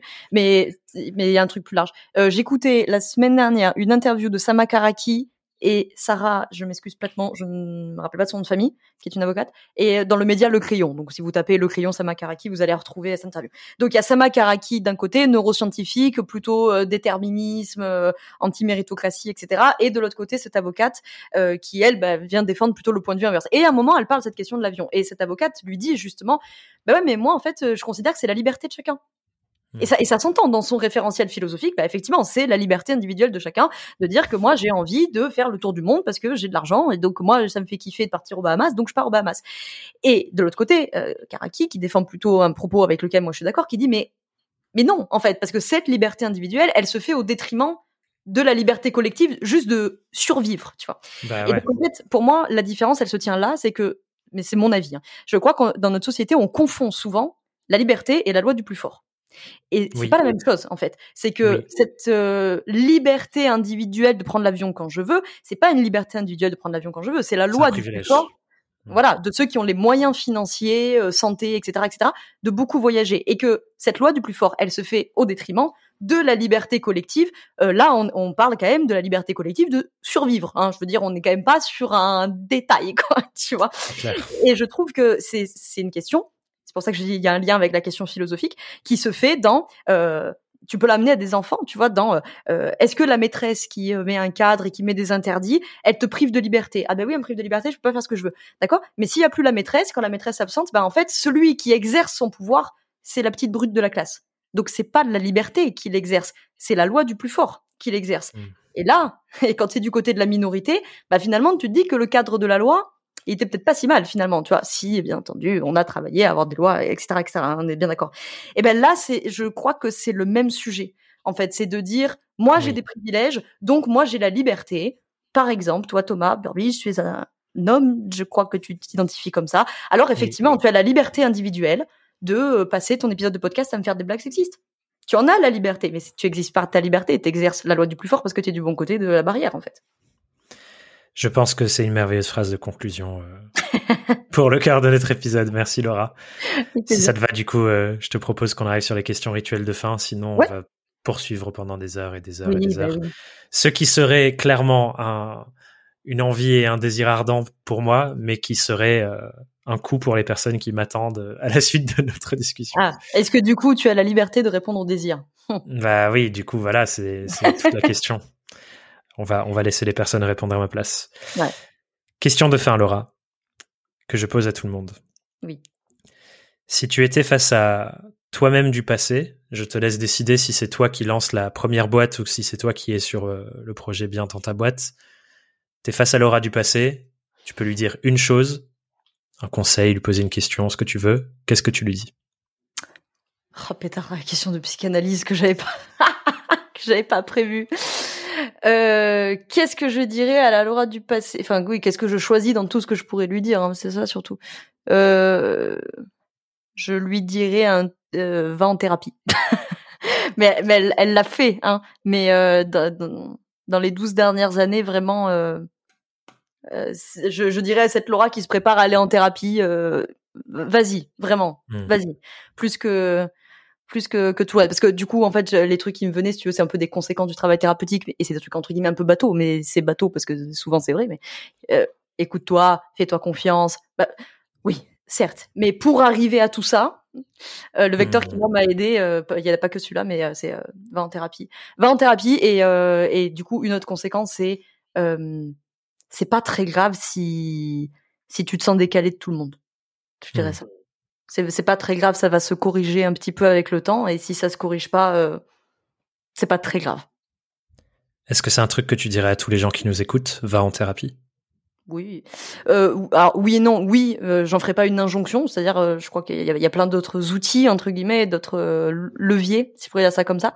Et peut-être que pour vous, ça sera pas la thérapie, mais mais en tout cas, venir mettre de, de la lumière sur soi-même, je trouve que c'est c'est intéressant d'une manière ou d'une autre pour euh, pour être mieux avec soi-même, pour euh, mieux co-construire avec les autres. Et j'insiste sur ce point parce que souvent on dit que c'est pour se sentir mieux et mieux se connaître. Oui, oui, oui, bien sûr, mais venez qu'on soit pas obligé d'être constamment individualiste et que euh, c'est ce qui permet aussi de co-construire avec les autres. Et je crois qu'on a besoin de remettre beaucoup de, de liens de collectif. Euh, je crois que ça, ça peut éventuellement participer aussi à changer le monde entre guillemets. C'est une grande phrase, mais quand même. euh, justement, ça aide à savoir c'est quoi mes valeurs, c'est quoi qui est important pour moi, c'est quoi mes combats. euh, euh, en fait, c'est euh, une question qui m'a moi qui m'a obsédée euh, toute ma vingtaine, c'est c'est la transcendance. C'est euh, comment je nourris mon besoin transcendantal. Alors moi, ça a été beaucoup euh, la philosophie, la politique, etc. Peut-être que pour vous, c'est l'art. J'en sais rien. Peu importe, mais en tout cas, trouver quelque chose ou la religion, peu importe, mais en tout cas, voilà quelque chose qui permet de d'aller au-dessus et au-delà de soi. Mais quand je dis au-dessus, je parle pas de performance, hein, je parle de. Oui, oui, oui, oui. voilà. ok, donc pas une injonction, mais souhaitable tout de même. A priori. Ouais, voilà, ou effectivement par un autre par un autre levier, un autre truc. Mais euh, euh, moi, j'ai fait partie de ces de ces jeunes euh, jeunes adultes, enfin pas que de ces enfants, adolescents puis jeunes adultes toute ma vie, où, où tu sais, je me questionnais beaucoup, tu vois. Je me disais, est-ce mmh. que est-ce que les gens ont ça dans leur tête aussi? Est-ce que les gens se posent ces questions-là? Et puis je voyais mmh. bien, je me suis souvent sentie très décalée moi de, des gens de mon âge, et, euh, et du coup je me sentais voilà toujours un petit, un petit peu décalée. Donc euh, c'est ça que je dirais, euh, c'est euh, ouais va, en thérapie ou va voilà entre guillemets peu importe le levier, mais bah va va, va t'accepter en fait quoi. Peut-être je pourrais le résumer comme ça, tu vois, de dire bah ouais on veut bah oui bah tu te sens décalé, bah so what quoi. Mmh. Dans toute ton aventure entrepreneuriale, tu dirais que c'est quoi le truc le plus dur que tu as été appelé à traverser et comment tu l'as fait pour le traverser? Euh, Tu veux dire un, un, événement en particulier ou, ou genre un état d'esprit au sens large? De... ce, qui, ce que tu veux. Ce qui a été dur pour toi. Oh ben il y en a plein. Euh, euh, Qu'est-ce qui aura peut-être été le, le, plus difficile? Euh, Je pense qu'il y a un truc un peu global de d'échouer beaucoup. Tu vois euh, je trouve que tu sais des fois dans l'entrepreneuriat en ce moment on a un peu ce truc aussi de dire euh, ouais l'échec c'est super euh, ça aide à apprendre ça fait progresser oui bien sûr. Et c'est de toute façon inévitable tu vois. Mais je trouve que tu sais quand tu as des trucs dans ton business où tu as cette sensation d'avoir des bâtons dans les roues ou que tu lances une offre et puis tu la et puis ça marche pas tu la corriges ça marche pas. Tu recorriges ça marche pas. Tu corriges ah ça marche un petit peu. Ok trop bien. Ah ça marche plus tu vois. Et, et c'est tout ce truc dans l'entrepreneuriat qui qui est à la fois quelque part ce que j'adore pas que je sois complètement maso, mais parce que j'aime apprendre, donc du coup j'aime bien ce processus d'itération, de correction, etc.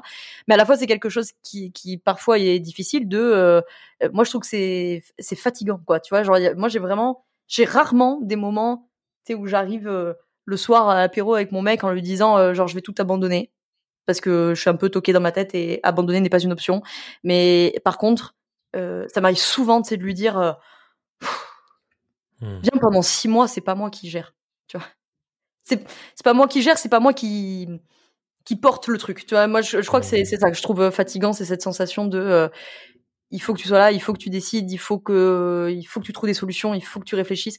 Et à la fois, j'adore le faire, et à la fois, il y a des moments, bah, il y a une fatigabilité euh, certaine. Tu as toujours euh, quelque part une forme d'insécurité, tu as toujours une forme de solitude. Hein, je veux dire, même si tu es entouré, je trouve que tu es toujours quand même assez seul à, à décider, quoi dans les moments où cette sensation-là est la plus intense, qu'est-ce qui te fait le plus de bien? Comment tu fais pour euh, traverser et ressortir euh, vivante de l'autre côté?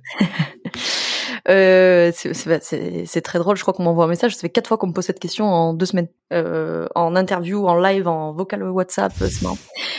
Donc j'ai répondu que un, le relationnel. C'est vraiment une ressource que j'aime bien mobiliser, donc aller chercher de la ressource auprès bah, de mes proches, principalement de la sphère amicale ou amoureuse, quoi. Mais enfin voilà. Donc voilà, d'aller solliciter les amis, soit pour parler de ça directement, soit pour parler d'autre chose. Mais en tout cas, ça c'est une ressource qui va me qui va me faire du bien, et qui va me changer les idées. Je sais que je vais avoir que des retours constructifs qui seront pas des retours de oui oui tout ce que tu fais est formidable. Euh, voilà, des fois ils me disent ouais bah là en même temps Besson euh, t'as fait de la merde quoi. et, euh, et, et, surtout je sais que j'ai la chance d'avoir des amis euh, bon que j'ai mis longtemps à sélectionner aussi mais qui du coup euh, nourrissent beaucoup chez moi ce besoin de transcendance. Donc on va discuter de philosophie, de politique, de machin et du coup ça va me reconnecter à moi j'appelle ça l'élan vital mais t'appelles ça comme tu veux. ça c'est un premier truc. Deuxième truc ce qui m'aide beaucoup c'est abandonner n'est pas une option, mais vraiment. Hein. Et du coup, euh, ça c'est, je pense que euh, une chance, même si ça a beaucoup d'inconvénients aussi, parce que ça rend un peu obsessionnel et, et que tu peux avoir tendance à taper la tête contre des murs et de mettre beaucoup de temps à dire, ben là, en fait, Laura, fallait abandonner, quoi, parce qu'en fait, juste, mmh. euh, bah ton offre elle est toute pétée, tu vois, ou il y a pas de marché, ou bah en fait t'es trop fatigué, voilà. Mais la plupart du temps, c'est sûr que ça m'aide parce qu'il y a ce côté de j'ai un plan, depuis longtemps et je ne démordrai pas de mon plan, même si ça me demande de prendre des déviations ou quoi que ce soit. Et le troisième truc, bien entendu, c'est bateau, mais c'est essentiel, c'est euh, prendre soin de moi, c'est-à-dire euh, faire mon yoga, euh, dormir suffisamment. Moi, si je dors pas, hein, je, je suis un peu, je suis un peu neuneux. Hein, vraiment, respect infini pour les entrepreneurs qui en plus sont parents. Je pense que vous n'êtes pas des humains. Je pense que vous êtes envoyés mmh. notre planète. Donc euh, dormir suffisamment, euh, bien manger, faire du sport, promener le chien. Enfin bon, les conseils qu'on entend tout le temps. Mais bon, bah au demeurant, ils ont le mérite d'être nécessaires. Merci pour, pour cette réponse. C'est quoi, c'est quoi ton objectif du moment? Après quoi tu cours, Laura Besson? Euh, tu me fais rigoler avec tes questions de, de psychanalyse parce que j'ai senti un mouvement ultra défensif à l'intérieur, tu vois. J'ai senti un truc, mmh. c'était animé, un truc qui a fait hop, hop, hop, hop, contexte interview, viens, je te donnerai la, la vraie réponse après. Euh, tu peux choisir de ne pas répondre, hein, souveraineté personnelle. Euh. Bien sûr, bien sûr. Euh, non, non, je, vais répondre. Après quoi, je cours. J'ai deux réponses à faire. La réponse, on va dire un peu pratico-pratique, euh, si je pourrais dire ça comme ça. On a déjà parlé un petit peu tous les deux. Euh, c'est euh, de venir inclure justement une dimension, euh, je sais pas du tout à quoi ça va ressembler, hein, mais euh, un peu plus éditorialisto, politico-philosophique. Je sais pas à quoi ça va ressembler, mais je sens qu'il y a ce truc-là qui gravite, tu sais, autour de moi. Okay.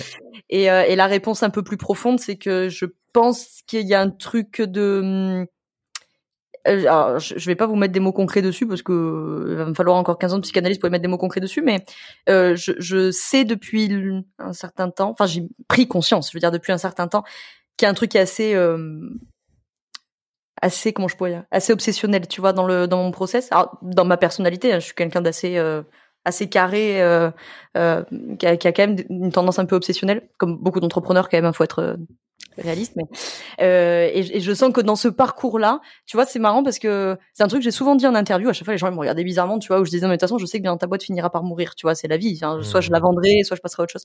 Alors tu vois, à la, à la fois, j'ai pas un attachement disproportionné à cette entreprise, même si je l'aime beaucoup j'y travaille, tout ça, mais j'ai pas un attachement euh, un peu euh, ouais, démesuré à l'entreprise. Par contre, j'ai un attachement démesuré à ma carrière, quoi. Mais c'est mmh. c'est insensé parce qu'en plus, je suis pas quelqu'un. Bah tiens, on a parlé de de la performance, tu vois. Donc je suis pas attachée à je veux être la meilleure version professionnelle de moi-même. Je m'en fous. Euh, par contre, je suis attachée à hum, plein de choses que l'univers du professionnel peut renvoyer dans mon système familial, dans mon parcours de vie, blablabla. Et ça, par contre, c'est mmh. un peu un peu obsessionnel chez moi quand même. Mmh. Et c'est ça que tu cherches du coup par le biais de euh, écrire plus euh, sur ces sujets, creuser plus, etc. Il euh, y a de ça, il euh, y a une part de ça, il y a une part de, bah, on en a parlé ensemble aussi de, de comment on peut contribuer d'une autre manière, euh, par un mmh autre prisme, etc.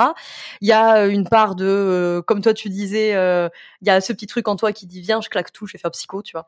ben moi, il y a ce petit truc depuis longtemps qui dit viens, je claque tout, je vais faire philo parce que ça a été ma grande question, psycho, philo, philo, psycho, bon voilà. Mmh. et puis il y a dans mon truc obsessionnel, moi j'ai toujours, mais bon, après je disais, hein, je suis une famille, euh, je viens d'une famille assez biberonnée à la politique, mais euh, avec un P majuscule. Mais chez moi, il y a toujours eu ce truc un peu obsessionnel de, de, de comment je pourrais dire, euh, c'est un peu cliché de dire de pas avoir vécu pour rien, mais il y a un peu de ça, tu vois, de d'avoir contribué à faire quelque chose. Je, je, je, ne mets aucun ego à ce que ce soit mon nom, machin, je m'en fous, tu vois. Mais par contre, je serais profondément en regret et déçu euh, sur mon lit de mort de me dire euh, j'ai traversé la vie comme n'importe quel autre mammifère euh, qui est morte en étant la meilleure version de soi-même et avec le foie le plus propre. Ça ne m'intéresse pas du tout. Je préfère me dire que mon entreprise aura contribué à, que l'association dans laquelle j'ai donné du temps, que mes enfants, pourquoi pas, ont contribué à ce qu'ils auront envie de faire, peu importe, mais me dire j'aurais apporté une petite brique dans l'affaire. Trop bien. La dernière question que j'ai envie de te poser, c'est une invitation à la question justement. Imaginons que nous avons toutes les personnes qui entreprennent à leur compte, euh, qui nous écoutent. On a déjà pas mal de gens formidables qui écoutent ce podcast. C'est quoi la question que tu as envie de poser à toutes ces personnes? Tu as le droit de poser une question, tout le monde t'écoute. euh, J'avais commencé avec un je crois, tu vois. Je crois qu'on entreprend tous pour quelque chose qui est plus grand que nous et qui est plus inconscient que nous. Et souvent, on se pose la première, qu'est-ce qui est plus grand, le why, machin, et on se demande pas souvent Qu'est-ce qui est plus inconscient? Du coup, c'est ça la question que j'aurais à vous poser, c'est pourquoi vous le faites? Pourquoi Qu'est-ce qui est plus grand Et pourquoi Qu'est-ce que qu'est-ce qui est plus hmm. inconscient que vous? Est-ce que je comprends bien que la question c'est quelle est la motivation inconsciente qui se cache derrière euh, tout ce que je suis en train d'essayer de faire? Ouais, c'est ça. Alors quand je dis inconsciente, vous l'entendez un peu comme vous voulez, hein, pas faire de la psychanalyse de comptoir, c'est pas mon métier, mais euh, mais j'en ai parlé avec un, collègue, Joran Farnier, s'il passe par là, qui est euh, un très bon entrepreneur et un psy brillantissime. Et, Et on, discutait de ça justement du fait de qu'on entreprend toujours pour quelque chose qui est plus grand, plus inconscient que nous. Et souvent, on est très concentré sur le ce qui est plus grand, nos valeurs, la vision de la boîte, etc. Et c'est très bien. Mais je crois que souvent, il y a un truc euh, hmm. plus inconscient, sais, qui grouille là-dessous. Tu vois, peut-être que ça a besoin de reconnaissance, peut-être que vous voulez sauver votre up, j'en sais rien, peu importe, on s'en fout. Mais et d'ailleurs, je veux pas dire de bêtises, mais je suis sûre à 98% de mon coup, dans une interview que Marc Simoncini Simoncini, je ne sais pas italien, je suis désolée, euh, a donné à David Laroche. Il parle à un moment donné euh, de ce truc de euh, que lui a vécu des trucs qu'il veut pas voilà mentionner, mais qui ont été pour lui un moteur. Et il dit que tous ses copains et copines entrepreneurs, entrepreneuses qu'il a vu réussir entre guillemets, ils ont tous ce truc-là. Alors, je sais pas si c'est une condition sine qua non d'avoir vécu un truc difficile d'en faire un moteur, mais par contre, je pense que d'une manière plus large, il y a souvent un truc plus inconscient. Je crois que c'est pas des vocations entre guillemets qu'on a par hasard. Je pense qu'il y a quelque chose qui est plus inconscient et qui cherche à réparer, à soigner, à sauver, à prouver, à se faire reconnaître, à être à la hauteur. J'en sais rien de vos sphères psychiques respectives, mais euh, mais moi j'aime bien ça de savoir pourquoi on le fait. Super question, merci beaucoup Laura. Si les gens veulent te répondre ou te retrouver, suivre ton travail, je les envoie vers où? Euh, alors c'est facile, ça s'appelle bien ta boîte partout, euh, c'est-à-dire que le site c'est bien ta boîte.fr, euh, le moyen le plus rapide on va dire c'est Instagram, c'est bien dans ta boîte, éventuellement ça peut être LinkedIn, bon là pour le coup c'est Laura Besson, et ça peut être par mail, et le mail c'est laura bien ta boîte.fr, voilà, efficace. Super, merci beaucoup Laura, c'était un, vrai plaisir de, de t'écouter et de te donner des petites billes pour continuer de t'écouter. Merci beaucoup Thomas de m'avoir invité pour cette très jolie discussion. Prends soin de toi. Bye. Toi aussi, ciao. J'espère que cet épisode t'a plu, t'a inspiré, t'a apporté des clés, bref, t'a donné des belles choses pour avancer dans ta vie et ton aventure entrepreneuriale. Et que t'as envie de continuer l'aventure avec nous en écoutant un prochain épisode. Je le répète, on sort un épisode toutes les semaines et il y a déjà des heures et des heures de contenu que tu peux consommer sur toutes les thématiques. Donc n'hésite pas à aller explorer les autres épisodes de ce podcast. Et si ça t'a plu, la meilleure manière de nous soutenir, et ce qui nous ferait le plus plaisir au monde, c'est que tu mettes une note de 5 étoiles sur Apple Podcast ou sur Spotify et que tu laisses un commentaire pour partager ton expérience. C'est ce qui nous aide le plus à répandre le message à d'autres. Sur ce, je te dis à très bientôt sur Young, Wild and Freelance. Bye bye.